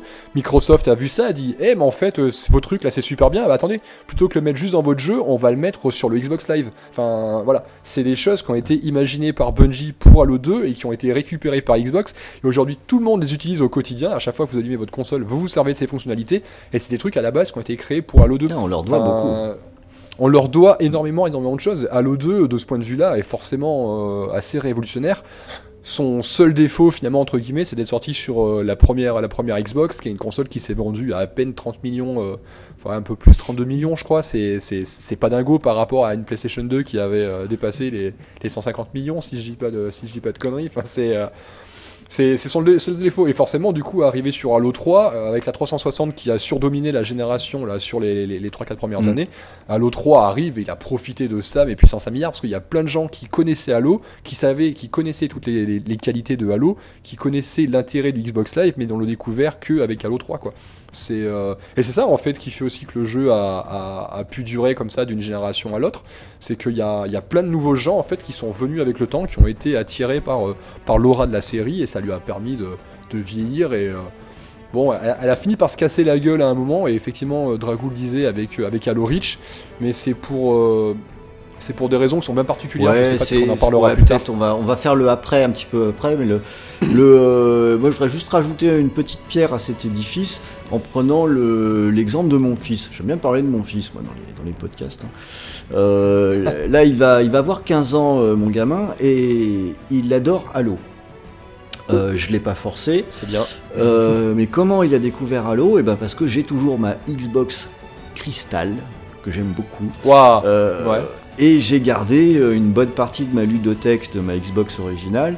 Et donc, je lui ai dit, bah tiens, essaye donc ce Halo, qui était bien entendu tout moche par rapport à ce que à ce qu'il connaît euh, aujourd'hui. Et Mhm. pourtant, euh, je l'ai pas vu de la journée parce qu'il a pas décollé de euh, Halo Ah ouais. Combat Evolved. Et ensuite, du coup, j'ai pris la Master Chief Collection là, sur la Xbox One. Euh, Mhm. Autant dire que, qui d'ailleurs est une compilation fantastique. hein. Euh, y a- euh, autant dire qu'il n'en décolle pas à la fois du 1, du 2, du 3. Il joue en ligne sur euh, chaque épisode, il les a tous faits. Voilà, je voulais juste dire ça pour dire que même euh, c'est pas seulement une question d'avoir marqué les gens qui l'ont découvert à l'époque, Ça marche encore. ça marche aujourd'hui, encore aujourd'hui et ça c'est pour toutes les qualités qu'on a évoquées de d'équilibre, de rythme, euh, parce que c'est bien fait, aussi parce que euh, voilà là je le glisse maintenant, parce que le, le jeu bénéficie d'une d'une musique qui je trouve elle est fantastique et euh, Mm. C'est ce qui permet quand on attaque euh, Halo 1, même sur la première Xbox, d'avoir un frisson pas croyable sur le cartographe silencieux parce que on est complètement emporté par un Ah bah, souffle ouais. épique euh, sur, sur cette OST qui est, qui est- qui est magique et qui en plus se paye le luxe de rester à un standard de qualité ultra élevé sur la totalité de la série. Ouais, non mais c'est Martin O'Donnell, je lui accorde pratiquement un, un sous-chapitre entier dans le, dans le bouquin. Il y a une biographie qui s'étend sur, sur plusieurs pages parce que je considère que euh, avec Jason Jones et euh, Jamie Grisheimer et euh, Marcus Leto, c'est ces quatre personnes sans qui Halo en fait ne serait pas Halo, n'aurait pas pu exister ou serait euh, tellement différent que finalement je suis pas sûr qu'on en parlerait encore aujourd'hui. Euh, O'Donnell, son, son travail, il est, il est, fantastique. C'est, il, il est arrivé dans les années 90 en se disant, euh, l'anecdote est assez connue, mais en fait, il a un, jour, on lui a fait écouter, euh, on, lui, on lui a fait découvrir euh, Myst, donc un jeu d'aventure Mm. sur, sur PC Particulièrement qui allait qui voilà c'est ça qui à l'époque était euh, lorsqu'il l'a découvert c'est- il est- le, le jeu était encore en phase de développement. C'est un ami des développeurs en fait qui lui ont qui, lui- qui a, qui lui a fait découvrir le, le truc. Et euh, il, en- il voit le jeu il fait waouh c'est génialissime. Par contre il entend la musique et il se dit euh, ah ouais on peut faire beaucoup mieux et pour le coup, j'en ai pas mal parlé avec lui parce que c'est vrai que cette petite phrase, en fait, le- elle est, elle est restée connue parce que il y a beaucoup de gens qui pensent qu'en fait, euh, O'Donnell avait une espèce de, de complexe de su- supériorité en disant, ok, les gens qui font de la musique de jeux vidéo, euh, c'est vraiment des guignols et euh, moi, je suis un vrai compositeur, je fais de la musique sérieuse, je suis au conservatoire, etc. Je vais venir, je vais leur apprendre à faire le taf. C'est pas vraiment ça, c'est qu'en fait, il se rendait compte que dans le jeu vidéo, on mettait encore assez peu de moyens en fait sur la production euh, des bandes son, Mm. avec euh, des moyens qui étaient très souvent, sans dire que c'était artisanaux, c'était quand même euh, pas, euh, dingo, avec très peu de, de vrais orchestres, de vrais instruments, on utilisait beaucoup de samples, etc. Euh, lui arrive et d'une, c'est un vrai comp- un compositeur euh, qui est déjà hyper connu, enfin très connu aux États-Unis, même si les gens le, le savent pas forcément, parce qu'il a composé pour des, publicités qui aux États-Unis sont, encore aujourd'hui hyper connues. Il a une vraie sens de la composition. il a un papa qui était réalisateur, qui, faisait du cinéma, et donc du coup lui-même a les pieds dans le cinéma depuis, depuis très longtemps. Donc il a, forcément une réflexion sur ça qui est assez intéressante. Et il arrive en se disant, ok, euh, je vais faire en sorte que la musique de jeux vidéo euh, évolue d'un coup. Euh, je vais, je vais montrer ce que je sais faire. Et donc il commence à bosser avec Bungie sur sur Myth, Myth 1, Myth 2, euh, mais c'est surtout avec Halo en fait qu'il explose complètement parce que là pour le coup, sur, autant sur, sur Myth et Myth 2 il faisait juste de la, de la musique de fond pour les menus, ce genre de trucs, pour euh, Halo il va vraiment habiller le, le jeu avec euh, des thèmes qui sont mais, euh, Bah, en fait, qui Enfin, reste gravé et avec une force qui est, qui est toute particulière et qui marque les très très grandes OST, c'est qu'on a besoin de deux notes. Enfin, en deux secondes, on sait qu'on est en train de jouer à Halo. Et je pense que c'est un vrai facteur de succès pour le jeu. Parce que quand on lance le premier Halo, on a ce, bah, ce- cet écran titre au départ, avec ces chœurs, là, comme dans une église. cœur de moine euh, grégorien. On a juste euh, jamais vu ça. Et en fait, en deux secondes, on est dans l'ambiance. Ouais. Mais tu vois, tout à l'heure, vous parliez, vous échangez, vous échangez vos petites anecdotes sur comment vous avez découvert Halo, etc. Et euh, moi, à l'époque, du coup, j'étais un gros fanboy Nintendo. Mm. Donc euh, ma GameCube, elle était précommandée depuis, euh, depuis un moment. J'ai fini par avoir la PlayStation 2 également et la Xbox. Euh, je l'ai pas eu au lancement, je l'ai eu, euh, je l'ai eu un peu plus tard, euh, je- au moins un an après la sortie du premier Halo, je crois. Parce que Halo, lorsqu'il est sorti, enfin lorsqu'on a commencé à en entendre parler, moi je voyais le Master Chief et euh, gros fan de Nintendo et de Metroid que j'étais, j'ai vu le design de Master Chief et j'ai Oui. fait Waouh, n'importe quoi, le- la grosse copie des Américains qui ont zéro originalité, ils ont repompé Metroid, leur héros tout vert là, c'est Samus en mec, c'est n'importe quoi, machin, bref. Et finalement, les premières, les premières vidéos de Halo euh, sont tombées. Je me rappelle d'une émission sur, sur Game One à l'époque où euh, ils montraient justement tout à l'heure, tu parlais de, de l'herbe. Ouais. Et ils nous, ils nous montraient l'herbe pendant l'émission. et je le ah ouais, ouais, voilà, c'est ça. Et je voyais l'herbe, je fais ah ouais, en fait, le jeu il est vraiment beau, la console elle en a vachement dans le bide. Mais pour moi, c'était euh, à, ce moment-là, c'était juste un super beau jeu. Mm, mm, mm. J'arrivais pas à voir, euh, à voir autre chose quoi. Jusqu'au jour où euh, j'ai entendu la, la musique, donc le thème principal, les euh, les chœurs de moine, machin, et là j'ai fait. Voilà. et là j'ai fait ok, ok, c'est ok.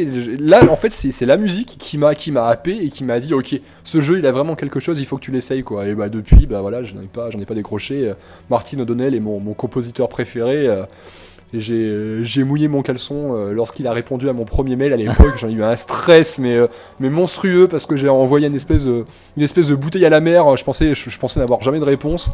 Et il m'a répondu deux jours plus tard en me disant Ouais, salut, je suis là. J'étais euh, littéralement en train de me chier dessus, alors que bon, des interviews et des mecs un peu importants, j'en ai quand même croisé pas mal. Mais O'Donnell, ouais, pour moi, ça reste. euh, c'est le compositeur occidental, quoi. On a. euh, Allez, en fait, avant Halo, j'ai l'impression que les, j'avais l'impression que la, la, la musique un peu haut de gamme dans le jeu vidéo, c'était principalement des compositeurs euh, japonais. non, On t'avais déjà des Talarico qui étaient là, par exemple, pour prendre ouais, ouais, mais enfin, ouais, euh, bien entendu, mais Il y avait quand même du lourd aussi. quand, tu pensais aux, aux gros thèmes marquants du jeu vidéo, bah t'avais des thèmes de Koji Kondo, euh, de Zelda ou de Mario, t'avais euh, Uematsu euh, sur Final Fantasy, mais des espèces de stars un petit peu dont tu allais acheter l'OST. Euh, qui est un truc qui à l'époque en plus de ça se faisait pas beaucoup enfin des, des, des occidentaux n'en avaient pas des masses et Bah, puis O'Donnell arrive En fait, qui était, mec- qui était pas autant euh, mis sous la lumière. Mais on avait déjà Ouais. des OST Mm. qui étaient du, du lourd, plus sur PC sans doute. hein, le- Ouais. les, les, les Diablo ou les Baldur's Gate ont déjà des OST très très solides. Euh, Il y avait quand même pas mal de choses. Bon, je dis ça parce que pendant trois ans, on a fait une émission pile sur les OST, donc j'ai pu en écouter une sacrée ribambelle. Et Ah ouais, et- il y a un des trucs dont on s'est rendu compte en faisant toutes ces émissions là, c'est que euh, les compositeurs japonais étaient plus médiatisés finalement. ouais Mais, Ah Japon, mais en creusant un peu et en écoutant pas mal de choses, on a réalisé que bah, finalement le talent était plutôt équitablement réparti. Euh, Ouais, ouais, mais ouais. pas avec le projecteur braqué Non, euh, sur le même endroit. quoi. Sans parler forcément de talent, je parle juste de- d'exposition et de, ah bah là oui, de c'est reconnaissance du C'est public. sûr qu'un Uematsu, euh, Ouais. c'était largement, euh, enfin plus mis en avant quoi. Mais c'est le contexte, Ouais, c'est tu le vois, contexte et- de l'époque aussi, parce que bon, euh, le jeu vidéo japonais, euh, à cette époque-là, il était quand même. Ah, il roulait aussi sur, euh, sur beaucoup de choses. Ah oui, Ouais. c'était quand même fou, hein, c'est pas le niveau qu'on a actuellement. euh, à l'époque, c'était complètement dingue. Tu vois, aujourd'hui, quand j'écris sur jeuxvideo.com, alors je le fais toujours parce qu'on est obligé, parce que voilà, c'est le boulot qui veut ça, mais Martin O'Donnell, ça fait partie des rares euh, personnalités du monde du jeu vidéo que je pourrais écrire son nom sans préciser euh, ce qu'il a fait, qui c'est, la plupart des gens Ouais, ils reconnaissent. savent qui c'est. Ouais, tout à fait. C'est et ça fait Mhm. par- ça fait partie des rares euh, noms et je parle même pas juste des compositeurs, hein, je parle des noms de manière générale. Il, il fait partie des rares à qui je pourrais juste mettre son nom sans préciser entre parenthèses euh, compositeur euh, des OST de, de Halo. Les gens, les- la plupart des gens sauraient qui c'est. Il, a- il fait partie des, euh, des quelques personnes comme ça avec bon alors des gens qui sont beaucoup plus connus mais des, euh, des Miyamoto, des, des Kojima etc. Bon c'est ils sont encore dans une sphère au-dessus mais voilà ça fait partie de ces quelques personnes dont tu peux juste donner le nom.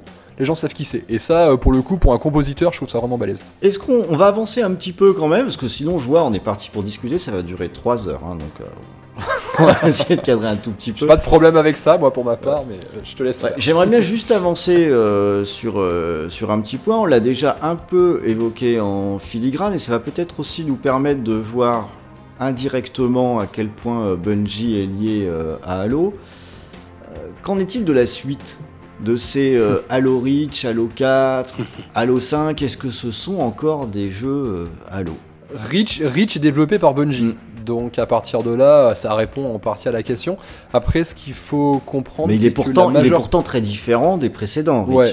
Mais pour une bonne raison, c'est que la plupart des cadres qui ont bossé sur Halo, et quand je dis la plupart des cadres, c'est euh, Jason Jones, donc le cofondateur, c'est euh, Joseph Seton, le scénariste, c'est euh, Jamie Grishammer, donc le mec qui a créé le- les contrôles à la manette du premier Halo et qui est responsable de l'équilibrage des trois premiers Mhm. jeux. Voilà, Paul Burton, qui est un des game designers principaux de la série également. Enfin, tous ces, tous ces gens-là n'ont pas bossé sur Halo Reach. Ouais, donc c'est toute, Et toute une autre équipe. Voilà. Alors après, il faut prendre, il faut aussi, euh, il, faut aussi prendre en compte que les gens que j'ai cités là, c'était pas les seuls qui ont bossé sur Halo. Euh, alors sur Halo 1, si, mais après sur Halo 2, sur Halo 3, vu euh, le- que le studio a grossi, ils ont fait venir à eux toujours plus de nouveaux développeurs. Ils ont recruté euh, massivement. Donc il y a plein de gens qui sont arrivés avec le temps, qui ont appris à travailler, à, créer du Halo en bossant sur Halo 2, sur. Halo 3, et donc du coup qui arrivaient sur Halo Reach étaient déjà des anciens. Enfin même s'ils n'avaient pas fait le premier, même s'ils n'étaient pas partie des cadres historiques du studio, c'est déjà des gens qui savaient bosser sur Halo. Mais euh, bah même si c'est des gens qui étaient très doués, etc., ils avaient pas forcément la même vision et le même, euh, la même expertise que les, les- les grands maîtres à penser, j'ai envie de dire, de, de Bungie, et ça a pu donner quelques, quelques errances.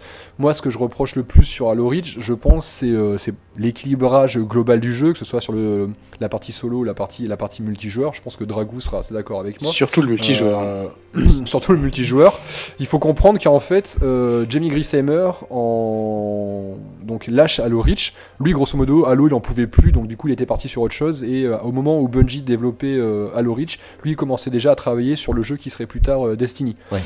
Et en partant, en fait, il a mandaté euh, une toute nouvelle recrue qui avait bossé sur euh, un petit peu sur Halo 3. Il l'a mandaté en disant écoute, toi, euh, je sais que tu es la seule personne ici qui est capable de me remplacer sur l'équilibrage de jeu. Donc je surveillerai, mais c'est toi qui vas t'occuper d'équilibrer Halo Reach et je te fais confiance, ça va bien se passer. Ce monsieur, il s'appelle Sage Merrill. Il est très, il est assez connu des gens qui ont suivi un peu le développement de Halo Reach parce qu'il est apparu dans de nombreux vidocs. C'est un monsieur chauve avec des lunettes et une, une grosse barbe. Il a un physique un petit peu, un petit peu atypique. Et ce monsieur est finalement, euh, sans dire qu'il est responsable de tous les maux de, de Halo Reach, euh, c'est lui qui a décidé euh, pas mal de choses, c'est lui qui a décidé pas mal de trucs de, de gameplay, comme notamment le fameux, le fameux Bloom du, du DMR, pour ne, ne citer que ça. Euh, donc le, le fait que le, le réticule de visée euh, s'élargissait à chaque fois que tu tirais une balle, ça c'est lui par exemple qui, l'a- qui en a eu l'idée. Le système de, de pactage d'armure et donc du coup de power-up d'armure, hein, tout ce qui était la, la fameuse Karanoob ou euh, le jetpack, ce genre de conneries, c'est aussi lui euh, bah, qui, en est, qui, en est, qui en est responsable. Enfin, ça paraissait sur le papier des bonnes idées parce que lui envisageait ça comme des espèces de d'amélioration, euh, de d'évolution en fait des, des équipements qu'on avait déjà dans, dans Halo 3, hein, comme la, la bulle ou les, les, petits, les petits jumpers, ce genre de trucs. Euh, lui pensait que ça serait une évolution intéressante et la vérité c'est que non, c'est que ça a flingué notamment en PVP, ça a un peu, ça a un peu flingué euh, ce qui faisait la première force de Halo, qui était bah, en fait l'équilibrage euh, du jeu quoi. Et voilà, c'est en faisant confiance, mais bon après c'est normal, tu vois qu'un studio aussi fasse confiance à ses nouvelles recrues, c'est en faisant confiance à des nouvelles personnes que ouais, Halo Reach a un peu un peu baissé. Alors après, le- je pense que Dragoo, du coup, ouais, j'ai vu, il est bien d'accord avec moi sur le PVP. Le PVP de Halo Reach, c'est vraiment très compliqué. Parce que, Par par, contre, par voilà. exemple, moi, le, le coop d'Halo Reach, euh, pour moi, il est très bien. Euh, le- la- c'est ce que, ce que j'allais dire. La campagne principale de Halo Reach, moi, c'est une de mes préférées. Je la trouve je formidable. ça solide. Et puis, dans la, la structure de- des- des niveaux, c'est vraiment conçu pour du coop. En Ouais. plus, pour vraiment être, euh, être à 4, il y a de la place, il y a de l'espace, il y a des approches différentes. Euh, moi, j'ai trouvé ça Non, puis bien. la, la narration est hyper maîtrisée, les personnages sont plutôt intéressants. Alors je sais qu'il y en a qui sont pas d'accord. Je sais Ah, que y a- Martin O'Donnell, par Il y exemple, a débat sur Reach, Et, hein, euh, mais Ouais. Ben, O'Donnell, par exemple, regrette beaucoup que euh, les, la- les anciens de Halo, en fait, aient si peu travaillé sur Reach, par exemple. Il me l'a dit, il l'a dit à plusieurs reprises. Euh, lui pense très clairement que ça nuit à la, à la qualité du jeu, euh, les, que ce soit sur à peu près tout, hein, le gameplay jusque sur le scénario. Par exemple, tu vois, euh, Halo Reach essaie de construire un truc un petit peu à la Band of Brothers, tu vois, avec ses frères d'armes, avec ses Spartans, machin. Toi, c'est pour ça qu'ils enlèvent leur casque, parce que comme ça, tu vois, ça permet de, de les humaniser, etc. Mais O'Donnell estime que ça, c'est pas un truc qui a été bien fait, et du coup, le jeu ressemble ni euh, à Band of Brothers, ni euh, au Sept Samurai, qui était un des autres exemples euh, qu'avait en tête le studio au moment où ils ont commencé à bosser sur cette histoire de, de Spartan plus humain. Euh, ça, pour O'Donnell, c'est un truc qui a pas fonctionné, et c'est vrai que je peux pas lui donner tort, mais en même temps, moi, je trouve pas que ça soit très grave, parce que le jeu, a- en tout cas sur la partie solo, a, a vraiment euh, beaucoup de qualité. là, on était encore chez euh, Bungie. Qu'est-ce que vous pensez de, de ce qu'a fait euh, 343 Euh, bah, ça- disons qu'ils se sont, disons qu'ils ont enfin compris, euh, Alors, ils, ont, ils ont enfin compris la direction dans laquelle ils devaient aller quoi. Attends, j'ai- ah, Dra- Dragou, on va peut-être évacuer tout de suite le sujet Halo 4 parce que je pense que là il y a un certain consensus sur, euh, C'est un peu Sur ce- compliqué. sur c'est un ce peu jeu qui ressemble un peu à un euh, brouillon finalement. Bah c'est compliqué parce Ouais. que oui, c'est bah, c'est- les premiers pas en fait. Tu sais, c'est un petit peu, euh, un petit peu ce qui s'est passé avec euh, The Coalition pour Gears 4, sauf que euh, il n'y avait pas la Je pense que The Coalition a, a mieux travaillé que Oui, 343. oui, parce que parce que The Coalition, je pense qu'ils ont ils ont pas pris de risques. Et justement, 343 a essayé de prendre trop de risques Ils par ont pris un rapport, paquet euh, de risques. hein. ouais, même beaucoup trop. En même temps, c'était euh, quand tu regardes la fin de Halo 3, le repartir, rebondir après ça, c'était très compliqué. Parce que ça laissait quand même euh, des possibilités infinies. hein. Quand tu vois la cinématique de fin d'Halo 3, tu te dis ok d'accord qu'est-ce qui va se passer, surtout quand tu le finis en légendaire. Ouais. Tu, tu vois un petit bout à la fin en plus, tu te dis ok comment je vais, je vais faire travailler là-dessus. Ils ont bien Ça pour le coup, euh, petite parenthèse, je te coupe Ouais. rapidement, c'est un truc qui a été euh, décidé par Bungie en plus ou moins en accord avec, euh, avec Microsoft. hein. Euh, ils savaient qu'un studio reprendrait la suite après eux, et donc du coup ils ont fait en sorte que la suite s'ouvre, enfin puisse s'ouvrir sur, euh, sur Oui, quelque tu le chose, sens. ça apparemment. Oui, ouais. oui, ça se sent, et tu, hein, tu regardes la gravure 117 sur euh, l'épave du vaisseau euh, qui, est en, qui est devenu un mémorial, tu, tu sens que ça va continuer derrière. Mais en fait, c'est un peu étrange avec cet épisode 4, parce que autant je l'aime beaucoup sur certains points, comme, euh, euh, co- comme l'his- l'histoire des Forerunners euh, par rapport aux humains, tu sais, le, Ouais. le fait que l'humanité a, a auparavant été, été euh, conquérant les étoiles, euh, toute cette histoire comme quoi ils ont été rétrogradés à l'âge de pierre, etc. J'ai trouvé ça vachement intéressant et vachement développé dans quelques romans d'ailleurs qui sont très intéressants. La série, La, la- la trilogie La trilogie Forerunner, Forerunner est vraiment excellente. Silencium, ouais, ouais, elle est vraiment excellente. Ça raconte beaucoup de choses et ça a donné en fait une dimension beaucoup plus grosse au lore déjà existant de Halo. Par contre, ils se sont emmêlés les pinceaux sur, euh, sur le rythme, euh, sur le multijoueur qui reprenait pas mal les défauts d'Halo Reach, c'est-à-dire ces histoires de, pactage. euh, Le problème, le problème avec Halo, enfin le, le truc qui est gênant avec Halo, c'est que euh, au niveau du multijoueur, c'est équilibré en toutes circonstances. T'as beau Mhm. avoir saigné le jeu pendant 60 heures, pendant 120 heures, pendant 200 heures, te- quand tu lances une partie, tu seras toujours au même point que le mec d'en face. Euh, tu ramasses tes armes par terre, tu ramasses les power-ups sur la carte, euh, c'est ta propre connaissance. Quand tu regardes maintenant tous les FPS, euh, plus tu joues, plus tu bloques des armes, tu achètes des trucs. euh, bah, Call of Duty, c'est le pire exemple possible, hein, où tu as un déséquilibre total en fonction de, ton temps de jeu. Et, le problème, c'est qu'avec Halo déjà, ça a commencé à partir en sucette, où tu pouvais déjà sélectionner l'invisibilité en lançant du, du Big Team Battle, en 8 contre 8. Donc tu prenais le sniper, t'allais en fond de carte, tu mettais le camo, et tu pouvais tirer euh, sans te faire voir par le mec d'en face, c'était juste immonde. Et ils l'ont remis un petit peu dans Halo 4, jusqu'à ce qu'ils comprennent que euh, bah, le multijoueur d'Halo c'est pas ça, que même la campagne d'un Halo c'est pas ça. Déjà ils sont un petit peu plantés, ils ont essayé d'expérimenter avec la musique.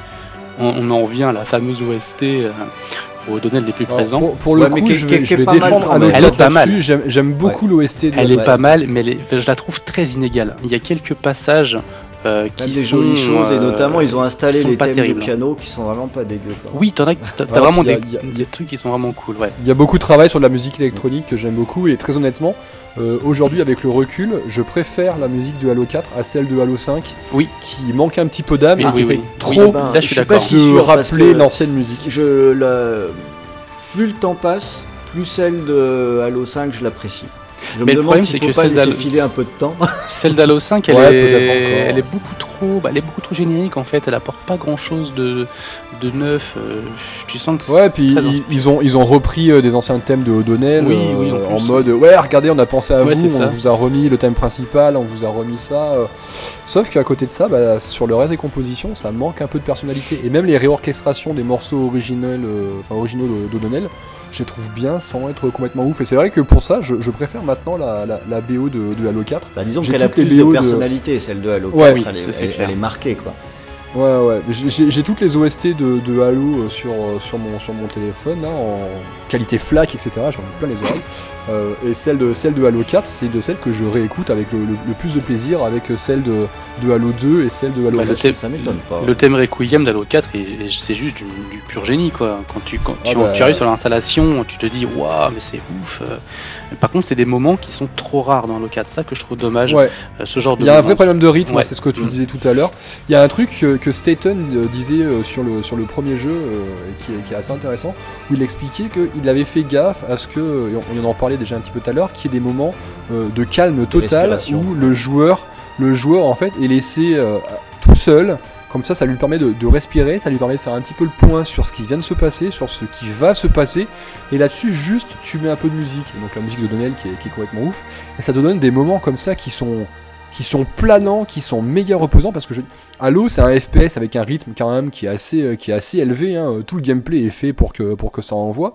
Mais le jeu sait prendre le temps de, de se poser et t'as plein de, de morceaux, euh, que ce soit sur Halo 1, sur Halo 2, sur Halo 3, un peu moins sur Halo Reach, mais c'est toujours vrai. Et surtout, euh, du coup, pour euh, Halo 3 ou ODST, qui pour le coup est peut-être le meilleur pour ça, où euh, putain, c'est c'est hyper planant, quoi. T'écoutes les, Mhm. O- les OST à côté, t'as du mal à croire que c'est euh, que c'est la musique d'un FPS, quoi. Ça pourrait être de la musique de de- d'un RPG japonais ou un truc comme ça, où euh, c'est, il y y a un vrai travail là-dessus sur le rythme et sur ce qu'apporte la musique sur ces moments un peu de, de calme qui est euh, qui est assez fabuleux et qui, pour le coup, sur Halo 4, euh, fonctionne pas parce que euh, bah, le jeu a un rythme un peu bâtard quoi. T'as pas ces moments de des moments de calme comme ça, t'es toujours un petit peu euh, tendu parce que on te fait comprendre que le danger il est un petit peu là tout le temps. Euh, t'es toujours plus ou moins cerné par les, les prométhéens. Euh, t'es dans des, environnements qui sont toujours assez étouffants, que ce soit parce que tu es à l'intérieur vraiment de la construction de Requiem ou parce que t'es dans des galeries, t'es dans la jungle. Enfin, c'est c'est toujours très oppressant euh, Halo 4 en termes de, de level design et forcément c'est du coup ces moments un peu de, de repos, tu les as tu les as il n'y a pas, il a pas ce- cette alternance, mais cette alternance, moi, j'ai retrouvé dans Halo 5. On a eu un petit débat au sein Mm. de, la, dé- de la rédaction. Il y en a qui disent qu'ils se, font chier en jouant à, à Halo 5. Moi, je dois dire qu'au contraire, j'ai retrouvé un plaisir que j'avais perdu sur Halo 4, notamment en le jouant en coop, toujours. euh, où je- je- j'ai retrouvé notamment cette alternance de scènes très, très nerveuses, euh, cette sensation d'avoir des champs de bataille assez étendus aussi, ça c'est assez propre à Halo, et ces moments où on a moins ou pas d'ennemis, où on a des, des- des respirations. Euh, J'ai l'impression qu'ils ont pigé quelque chose quand même. Mais t'en as beaucoup 5. trop peu. C'est dommage que t'en as beaucoup trop peu. Et, Ah, je euh, dis pas que c'est parfait, mais moi j'ai retrouvé un vrai plaisir sur, euh, sur Halo 5 que j'avais quand même perdu sur le 4. oui, bah c'est Ça- normal. Ça, ça- ça tient aussi beaucoup à, à deux choses. C'est d'un côté les- le level design. Ils ont le level design de, de Halo 4, les différents, les différents niveaux sont globalement euh, sont pas terribles. À part quelques, il y a quelques, bons niveaux, mais grosso modo, on- ça c'est trop en intérieur, c'est trop Ouais, claustro, suis c'est trop refermé. Euh, Halo, Halo 5 a au moins cet avantage, c'est qu'effectivement tu as beaucoup de grosses sandbox, Mm, comme, euh, comme ils disent, donc des, des petits, des, des- des bacs à sable dans lesquels tu vas pouvoir t'amuser avec, avec les armes, avec les véhicules, avec, euh, avec pas mal de choses. Donc ça, il le fait bien. Par contre, ce qui fait, ce qui fait pas bien pour le coup, et que, que Halo 4, je pense, faisait mieux que lui, c'est que, et tout à l'heure, tu le disais, hein, il y a des, gens à la rédaction de Xbox Oxygen euh, qui en discutent et qui disaient qu'ils se faisaient chier, c'est que Halo 5 est euh, très intéressant pour les fans hardcore, je pense, de, de Halo d'un point de vue euh, scénario. Par Oui. contre, pour le joueur qui est peut-être moins attentif, le jeu est beaucoup moins intéressant parce qu'il se fait jamais très précis sur euh, la menace. Oui, c'est vrai. Halo, euh, Mm. à- à- Halo ça, man- ça marche beaucoup au souffle épique, ça marche beaucoup à mon dieu, il y a une menace là, si on s'y arrête pas, si on se dépêche pas, ça va vraiment être la fin de l'univers. Enfin, dans, dans le premier Halo, tu passes ton temps à courir après la montre pour aller euh, sauver le Captain Keys, après tu passes ton temps à courir après la montre pour aller enfin faire exploser le Halo, parce qu'en même temps t'as le flood qui débarque dans tous les sens. Dans Halo 2, t'as Tartarus qui est sur le point d'activer le, Halo quand même, donc là encore pareil, tu passes ton temps à, courir, il faut se dépêcher et ainsi de suite. Et Halo 3, je pense que je pense que Halo 3 est le meilleur pour ça parce que c'est celui qui arrive, à, pour le coup, lui, il arrive à donner un vrai rythme qui est limite insoutenable par moment. Euh, Halo 5, tu sais pas trop ce qui va se passer finalement parce que ces gardiens là qui, qui pop d'un petit peu partout, on te dit, euh, oh mon dieu, euh, il y a eu des dégâts partout, c'est terrible. Sauf qu'en fait, toi, en tant que joueur, tu le vois jamais vraiment. Non, ça mise, tu- ça mise sur autre chose qui est même finalement peut-être un peu nouveau pour la série. Euh, Halo 5, ça mise plus sur un aspect un peu mystérieux, autant qu'on ne comprend pas ce qui se passe forcément pendant l'histoire Ouais, mais- en, en elle-même. Mais ce qu'il y a, c'est que le, le- le joueur, pour comprendre en fait pourquoi il doit, il se dépêcher, il doit savoir pourquoi, il doit voir en fait. Mm. Et les, les seules images un petit peu des, des dangers que peuvent représenter euh, les gardiens, c'est euh, au tout début, lorsqu'ils font leur brief, lorsque Locke et compagnie sont dans le Pélican, avant d'avoir cette, cette séquence avec le. La, la- la cinématique d'intro du jeu qui est probablement une des plus belles cinématiques Ah, de ces oui. dernières Oui, années ouais. je pense en termes de jeux vidéo avec ce, ce plan séquence de 3 minutes et demie qui est, qui est complètement taré euh, petite anecdote au passage, euh, à la rédaction, je suis, euh, on est deux à vraiment aimer Halo, les autres sont, sont moins intéressés, mais euh, chez nous, Panta, qui euh, connaît vraiment pas la série, est tombé au jour au pif sur la cinématique d'intro de Halo, et quand j'y ai un jour, c'est genre l'année dernière, tu vois, donc ça fait, ça fait pas longtemps, il est venu me voir en me disant, oh mec, le, le- la, la cinématique d'intro de Halo 5, euh, c'est incroyable, c'est ouf, machin, il m'en a parlé pendant une semaine. Cette cinématique est complètement tarée. Et ce que j'allais dire, c'est que les dégâts des gardiens, ce qu'ils sont, ceux qui sont capables de faire, tu le vois juste en fait très rapidement sur l'espèce d'écran euh, qui apparaît au tout début lorsqu'ils ont leur briefing. Tu as euh, le commandant Palmer qui leur parle et tu vois une petite vignette où tu vois ce qui est apparemment les, restes d'une ville qui a été qui a été détruite. Mais c'est tout quoi. Et après, bah, t'as des gardiens qui pop ici et là. Il faut fuir parce qu'à chaque fois qu'ils sortent, bah, forcément, euh, ils causent des dégâts. Mais c'est à peu près tout. Et ouais, bah, il faut arrêter Cortana, il faut l'empêcher d'utiliser les gardiens, sauf que bah, tu dis finalement, bah, bah pourquoi quoi? Et tu passes ton temps à courir après, après, ben pas grand chose finalement, et c'est difficile en fait de, du coup de, de s'intéresser à ce qui se passe pour quelqu'un qui connaît pas l'univers de Halo. Je pense en tout cas qu'il ne connaît pas aussi bien que, que je sais pas, que Dragou ou moi. C'est vrai que moi tout de suite, j'ai tout de suite subi les, enfin j'ai tout de suite compris les enjeux, j'ai tout de suite compris ce qui se passait avec le soulèvement des IA, etc. Et je me dis, ah ouais, putain, c'est chaud. Sauf que ça suffit pas en fait à construire une espèce de un, un vrai momentum et à créer un, un vrai stress en fait. Ok. Euh, je regarde le timecode. Ouais, allez, je vais une petite dernière question que je m'étais gardé comme ça euh, sous le coude euh, en douce. Votre top 3 des jeux Halo. Ah, elle est dure celle-là. hein. Pas si dur que ça, non Non, enfin pour moi elle est pas dure. hein, mais... Allez, je vais commencer pour vous aider. Allez. M- Moi, je dirais que pour moi, c'est le premier, puis le troisième, puis le deuxième. Et encore, peut-être même le premier, le troisième, et puis ODST. Ouais, plutôt ça. Mm. même. ODST revient souvent. ouais. Dragou Bah forcément, ça va être dans les trois premiers. hein. Parce que même si ODST, je le porte dans mon cœur euh, avec cette ambiance assez euh, très jazz euh, qui, est- qui est vraiment cool, euh, je vais mettre le 3 en premier parce que de mon, de mon point de vue, c'est celui qui, qui arrive à mieux, euh, à mieux équilibrer à la fois le, le multi et le solo. Il réunit vraiment tout, il, il a vraiment toutes les recettes. C'est con, Halo 2, ce qui lui manque, bah, c'est l'époque, hein. c'était que de l'écran splitté à 2 ou de la campagne à 2. Euh, et t'as- pas, t'as pas les, les cartes, les, les cartes multijoueurs magiques qu'il y avait sur Halo 3. T'as pas Valhalla, t'as pas, euh, euh, pas The Pit par exemple, t'as pas Guardian. t'as- il manque quelque chose. Et par contre, Halo 2 vient en deuxième position. Ça c'est clair et net parce que c'est le premier que j'ai découvert. Et Halo CE va venir, bon, un peu tristement en troisième euh, parce qu'avec le recul, je me rends compte qu'il y a beaucoup d'inégalités entre les niveaux euh, où tu, Mhm. Tu, tu prends ton pied sur certains et sur d'autres tu, tu te fais chier et tu te, tu te dis merde mais je suis déjà passé par là, je fais que les allers-retours, ça me gonfle. Il y a un petit Euh, peu d'aller-retour. Avec, avec le recul, tu, avec les reculs, tu prends, tu, tu remarques beaucoup les défauts d'Halo CE, euh, qui sont un peu présents dans Halo 2 aussi, hein, sur quelques allers-retours. et dans aussi Halo sur Halo 3 aussi. euh, aussi. c'est quand même aussi du. Bungie, les allers-retours. Ouais, ouais, mais, mais moins. Halo CE, c'est quand même très très spécialisé euh, Très en, marqué là-dessus. ouais. en, en- en aller-retour. hein. Ok, et Pion Eh ben écoute, je vais peut-être vous surprendre parce que moi, à l'OCE ne sera pas dedans. Euh, pour les raisons qui ont été euh, partiellement abordées là, je, je lui reconnais plein de qualités, mais je lui reconnais aussi de, plein de gros défauts, des gros défauts qui sont notamment dus à un temps de développement extrêmement court, euh, très compliqué, avec plein de trucs qui ont été cutés un peu à l'arrache et ça finit par se voir. Euh, du coup, je le mets pas dedans. Par contre, en premier, je vais mettre Halo 3 comme, euh, comme Dragou, principalement pour le, le multijoueur, parce que moi, je pense que c'est mon multijoueur préféré euh, tous les temps, tout jeu, Ah, ah oui, oui, tout genre, toute machine confondue. Le, le multijoueur de Halo 3, tu vois, j'y joue encore régulièrement sur la Master Chief Collection. Et à chaque fois que je le relance, à chaque fois que j'y joue, au bout de 15-20 minutes de partie, je me dis euh, putain, c'est incroyable, comme encore aujourd'hui, c'est inattaquable quoi. C'est et puis c'est assez inégalé quoi.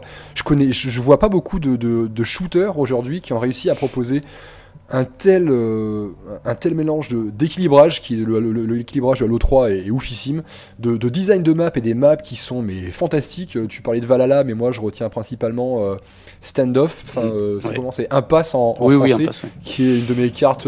Enfin, c'est même au-delà même du simple de la simple carte, c'est un de mes niveaux, c'est un de mes environnements préférés dans le monde du jeu vidéo. Quoi, il y a trop de bons souvenirs sur cette map. Il y avait bon. Dernier recours qui est le, le- le remaster de, de Zanzibar. De, de Zanzibar, qui est une de mes cartes préférées également. Enfin, dans le, le multijoueur de, de Halo 3, c'est euh, c'est beaucoup trop ouf. Et même si je reconnais beaucoup de défauts sur la campagne, euh, ça suffit. Il y a aussi beaucoup de grosses scènes très fortes sur euh, Halo 3. Mais ne Il y a, serait-ce y a une le force de multijoueur, 3 euh, sur la campagne, c'est le, le- on, a, on dirait que le jeu a été pensé dès le départ pour être joué en coopération. Dans le 3, je trouve que ça se sent beaucoup. Ouais, ouais, ouais. On n'est Non, pas à l'étroit dans un couloir, on a toujours exactement l'espace qu'il faut pour se déployer sans Mm, se mm, marcher dessus, pour développer des stratégies. Euh, le, le- j'ai pris un, un pied monstrueux, Allez, les- moi, encore. Les, les- les sand- les sandbo- les sandbox de, de Halo 3 font, font partie des meilleurs du jeu, ouais. Après, je mettrais euh, Halo 2 euh, pour la, la campagne, qui est euh, une de mes campagnes préférées. Il y, a toujours cette histoire de la fin, la fin un petit peu abrupte pour des raisons, pour les raisons que l'on sait, qui, ouais, effectivement. Aujourd'hui, elle me choque pas trop. En fait, je sais qu'à l'époque, honnêtement, j'ai failli envoyer valser ma manette. Ouais, non, la, la, la- la fin est est, et honnêtement, il y, a- il y a quelques niveaux qui me, qui me sortent par les trous Ouais, un peu fait. dans Halo 2. Mm. Le- les, les- les premiers niveaux avec l'arbiteur, là, où t'as l'ascenseur avec les flous qui te tombent dessus pendant Ah, 10 oui. minutes, c'est euh, insupportable. Il y, a, enfin, il y a- il y a quelques niveaux comme ça qui me, qui me rendent dingue dans, euh, dans Halo 2, mais globalement, la, la campagne est, est ouf. L'arrivée sur Terre, les combats sur la, dans la nouvelle Mombasa avec le Master Chief sont, sont complètement fumés. euh, Les. euh, les, les, les, les, les- les premiers niveaux, enfin, tous les niveaux en fait avec le Master Chief sur le, sur le Halo, le second Halo du coup sont, Ah ouais. sont dingos. Enfin bref, euh, Halo 2, euh, petit bijou et encore plus avec la Master Chief Collection. euh, je trouve que le jeu a, gagné en. Curieusement, curieusement, c'est O'Donnell qui s'occupe du, du master euh, de l'OST, euh, des bruitages et compagnie, et je trouve que euh, sur certaines sections du jeu, il a trop mis en retrait sa musique. Euh, c'est un truc qu'ils ont corrigé sur la, version anniversaire de Halo 2, et du coup, je trouve la version anniversaire encore meilleure que, la première, mais bon, ça c'est autre chose. Et du coup, en dernier, choix, en dernier choix, troisième jeu, je vais mettre Halo Reach. Parce que euh, j'ai haï ce multijoueur, j'ai insulté Bungie tous les noms à l'époque, je pense. Je, l'ai haï. Alors après, le multijoueur s'est amélioré pas mal avec le temps et euh, il a fini par devenir assez correct. Euh, j'ai pas mal de bons souvenirs sur euh, Graveyard par exemple en, en BTB euh, qui était euh, je trouve qui était une super map et sur lequel il se passait des choses très intéressantes mais c'est surtout pour sa campagne en fait que je vais la retenir parce que je la trouve je pense que c'est la meilleure campagne qui est pondue Bungie en fait je la trouve Ouais, c'est solide. hein. je la trouve hyper solide. Le- Mm. la, la- la façon dont sont mis en, en scène les morts des différents Spartans sont, sont dingos. J'ai, avec le temps, j'ai eu un espèce, enfin, bah, très rapidement avec mon frère, lorsqu'on a fait Reach, on a, on a tout de suite eu une espèce d'attachement aux, aux différents Spartans, notamment euh, à Emile. Et c'est vrai qu'avec mon frangin, lorsqu'on a avancé, que tu vois, la première fois où Catherine, enfin donc euh, Kat se fait buter, donc c'est le premier Spartan qui, qui tu, tu- elle se fait abattre. Autant George, tu vois, il décide de sacrifier. Bon bah c'est triste. Putain, Catherine, elle se fait, elle se prend une balle de, de fusil Needler dans la tête, quoi. Enfin, c'est, c'est la première fois que tu vois un Spartan mourir comme ça. Et tu sais que c'est, on te dit Spartan never die, euh, Spartan never dies, Spartan never dies. Ouais, bah ok, ils, ils sont plus qu'une petite trentaine. À un moment, c'est bien qu'ils meurent, tu vois quand même les mecs. Et euh, là, tu vois, tu la vois mourir en vrai avec Ouais, la, témoin. musique qui s'arrête et tout, putain, la scène, elle était d'une violence et ça m'a méga, méga marqué. Et à la fin, mais la mort de la mort de Émile, l'espèce de, de barou d'honneur où il, il se fait empaler, mais il se retourne, Ah il a le temps d'assassiner l'élite qui l'a buté. Enfin, après, avec mon frère, pendant un an, à chaque fois qu'on buvait un verre, on trinquait et on levait notre verre et on disait. euh, à Émile et on buvait un coup c'est voilà Halo, Halo Reach ça c'est là, où j'en avais parlé avec O'Donnell je suis pas d'accord avec lui parce que je trouve que Peut-être qu'ils n'ont pas réussi à faire ce qu'ils voulaient, mais ils ont réussi à créer l'attachement à ces personnages, ce qui n'était pas, ce qui était pas évident. Je les trouve tous très, très iconiques. Et euh, moi, leur mort, à chaque fois, à l'époque, ça m'a marqué, quoi. Et encore aujourd'hui, lorsque je repense à, à Halo Reach, putain, je, tu sais, dès, dès que tu lances Halo Reach, tu sais que ça va mal se passer. Tu sais comment ça se Mm, mm. finit. Mm, Tu mm. sais que grosso modo, tout le monde va mourir. Et putain, quand tu le vois, quand, quand ça arrive, ça fait mal au bide, quoi. Tu sais, c'est- Ouais, c'est O'Donnell qui disait ça, tu vois, c'est un peu comme Titanic. Titanic, tu lances le film, tu sais que le bateau va couler, tu sais que tout le monde va mourir, t'as pas envie que ça arrive, mais lorsque ça arrive, putain, ça te fait mal au bide. Bah, Halo Reach a réussi à faire la, la même chose.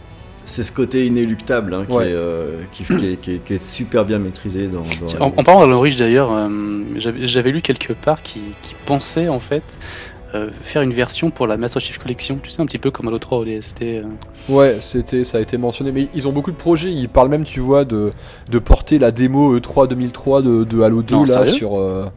Euh, Ouais, ouais, mais alors je sais pas si vous avez vu, mais tout récemment, ils ont fait. Oui, euh, oui, il y a oui, quelques jours. Oui, oui, vu, ouais. Ils ont fait un stream, ils ont fait un stream qu'ils euh, qu'ils ont dévoilé et euh, ils en avaient déjà parlé et j'ai rencontré euh, 343, il m'avait invité il y, a, il y a quoi, il y a deux semaines maintenant. Ouais, quand je suis passé par à-. Ouais, non mais je, je- je passais pour voir euh, Crackdown, maintenant je peux le dire parce que la, la preview est tombée, je passais pour voir Crackdown et lorsqu'ils ont su que j'étais à Redmond et donc du coup j'étais pas loin, ils m'ont invité donc du coup euh, je suis venu, on a parlé du bouquin et de, peut-être futur projet, euh, projet commun. Mais euh, O'Connor, donc Frank O'Connor, m'a dit que c'est encore un truc sur lequel il réfléchissait, c'était euh, livrer la démo E E3 2003 euh, aux joueurs et pourquoi pas à travers la, la Master Chief Collection. Mais ce que le problème, c'est que le truc est tellement buggé que pour l'instant c'est compliqué. Ils ont forcément des normes de qualité, ils peuvent pas livrer leur truc euh, Mhm. comme ça. Et O'Connor me disait que le- la plus grande peur qu'ils aient pour l'instant, c'est que la, la- la démo en fait euh, fasse euh, planter définitivement des Xbox One. Et ça, si jamais ça arrivait, euh, bah, sera ça serait un peu embêtant. Donc voilà, et donc euh, ils sont encore en train d'étudier la question, mais moi c'est un truc en tant que historien maintenant de, de Halo, j'aimerais bien, euh, j'aimerais bien voir. ouais.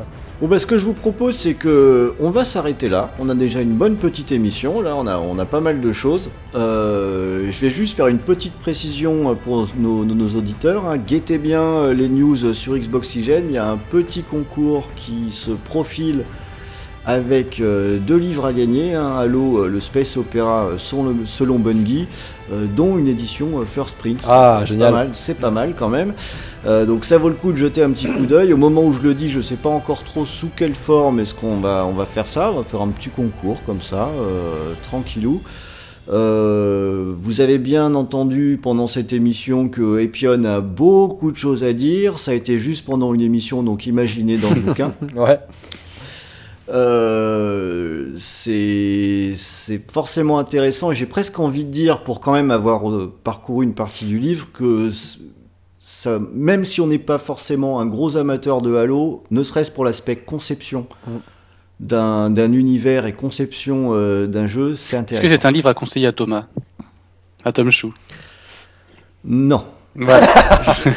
Non, pas, pas, pas, pas pour lui, mais lui, il, a du mal à tenir déjà plus de deux heures devant un jeu, tu vois, solo, c'est compliqué pour lui, il faut Ah, qu'il fixe ouais. son attention, c'est pas très très facile, lire un livre, alors je dis ça, ça va l'énerver, ce qui fait peut-être que du coup, il va, il va vouloir le lire. Il va réagir à la fierté. Eh, ça m'arrange, moi, cela dit. hein. Non, non, mais non, non, Thomas, il ne pense qu'à Rainbow Six, Rainbow Six, Rainbow Six, euh, tu sais, quand ça sort de ça, il peut pas comprendre. Ah, Il y en a des gens un peu limités sur Xbox Oxygène, hein, en particulier. non, mais, mais, mais, mais en, en dehors de ça, voilà, euh, beaucoup de contenu. Et là, euh, déjà, euh, Epion, je voudrais quand même te remercier d'être d'être venu nous voir. Tu nous as donné beaucoup de choses là. Bah écoute, merci pour l'invitation, en tout cas, c'était c'était très sympa. Euh, Dragou, merci aussi d'être venu. Bah, tu sais très bien, si, euh, si, si on, si on invite Epion, je suis jamais, je suis jamais bien loin. Bah ouais, bah ouais, Non, mais j'ai- forcément euh, J'ai sur les appris plein de trucs intéressants et ça me donne encore plus envie euh, d'attendre la, d'attendre la sortie du bouquin euh, avec impatience. Ah, ça sera vite là, hein, ça sera dans, dans quoi, trois semaines Ouais, ouais, ouais, euh, je sais, je sais, donc, je ça sais. sera vite là. Ouais. Trois semaines, Enfin, deux le semaines temps de même, ouais. montage, quand, vous en- quand vous entendrez, on sera vraiment très très proche de la sortie pour le coup. Donc vraiment, ouais, euh, guettez bien. Ça fera un très joli cadeau de Noël en plus, hein, donc euh, ce sera parfait. Et euh, en attendant, ben, chers auditeurs euh, du bruit de fond, je vous dis au mois prochain, si je n'ai pas de problème de planning cette fois, euh, pour la prochaine émission. Salut Allez, salut. Ciao Bienvenue sur le bruit de fond. Contrôle le microphone, très vite, on le fait à fond. Xboxygène, Xboxygène, amis Xboxygène, bienvenue dans le bruit de fond. Est-ce qu'ils vont parler de jeux vidéo? Alors oui, ils font. On prend le microphone autour du mic de bonhomme. Des dossiers, des avis, des discussions, des débats en somme. On est là sur le mic, si tu aimes, bien tu like. On saute d'un argument à l'autre comme avec un mountain bike. Y'a ebooks avec un XX, y'a ZX, y'a Tom Choucrou, y'a Sauron, et puis y'a Wamron. Et bien d'autres au gré des sujets suivant les disponibilités, suivant les habilités. Cette année, on a même des invités. On est paré pour innover, pas question d'imiter. C'est la saison 4, 4 comme les 4 amis, comme les 4 mousquetaires, comme les 4 fantastiques. Car Pour le générique, ça mérite donc une nouvelle musique. Un nouveau beat, un nouveau flow, c'est la X-Click. Les feux sont au vert, on remet le couvert, c'est parti. Le bruit de fond, saison 4, Xboxygène, let's party! Let's party! Let's party! Yeah! Let's party! Let's party! See ya!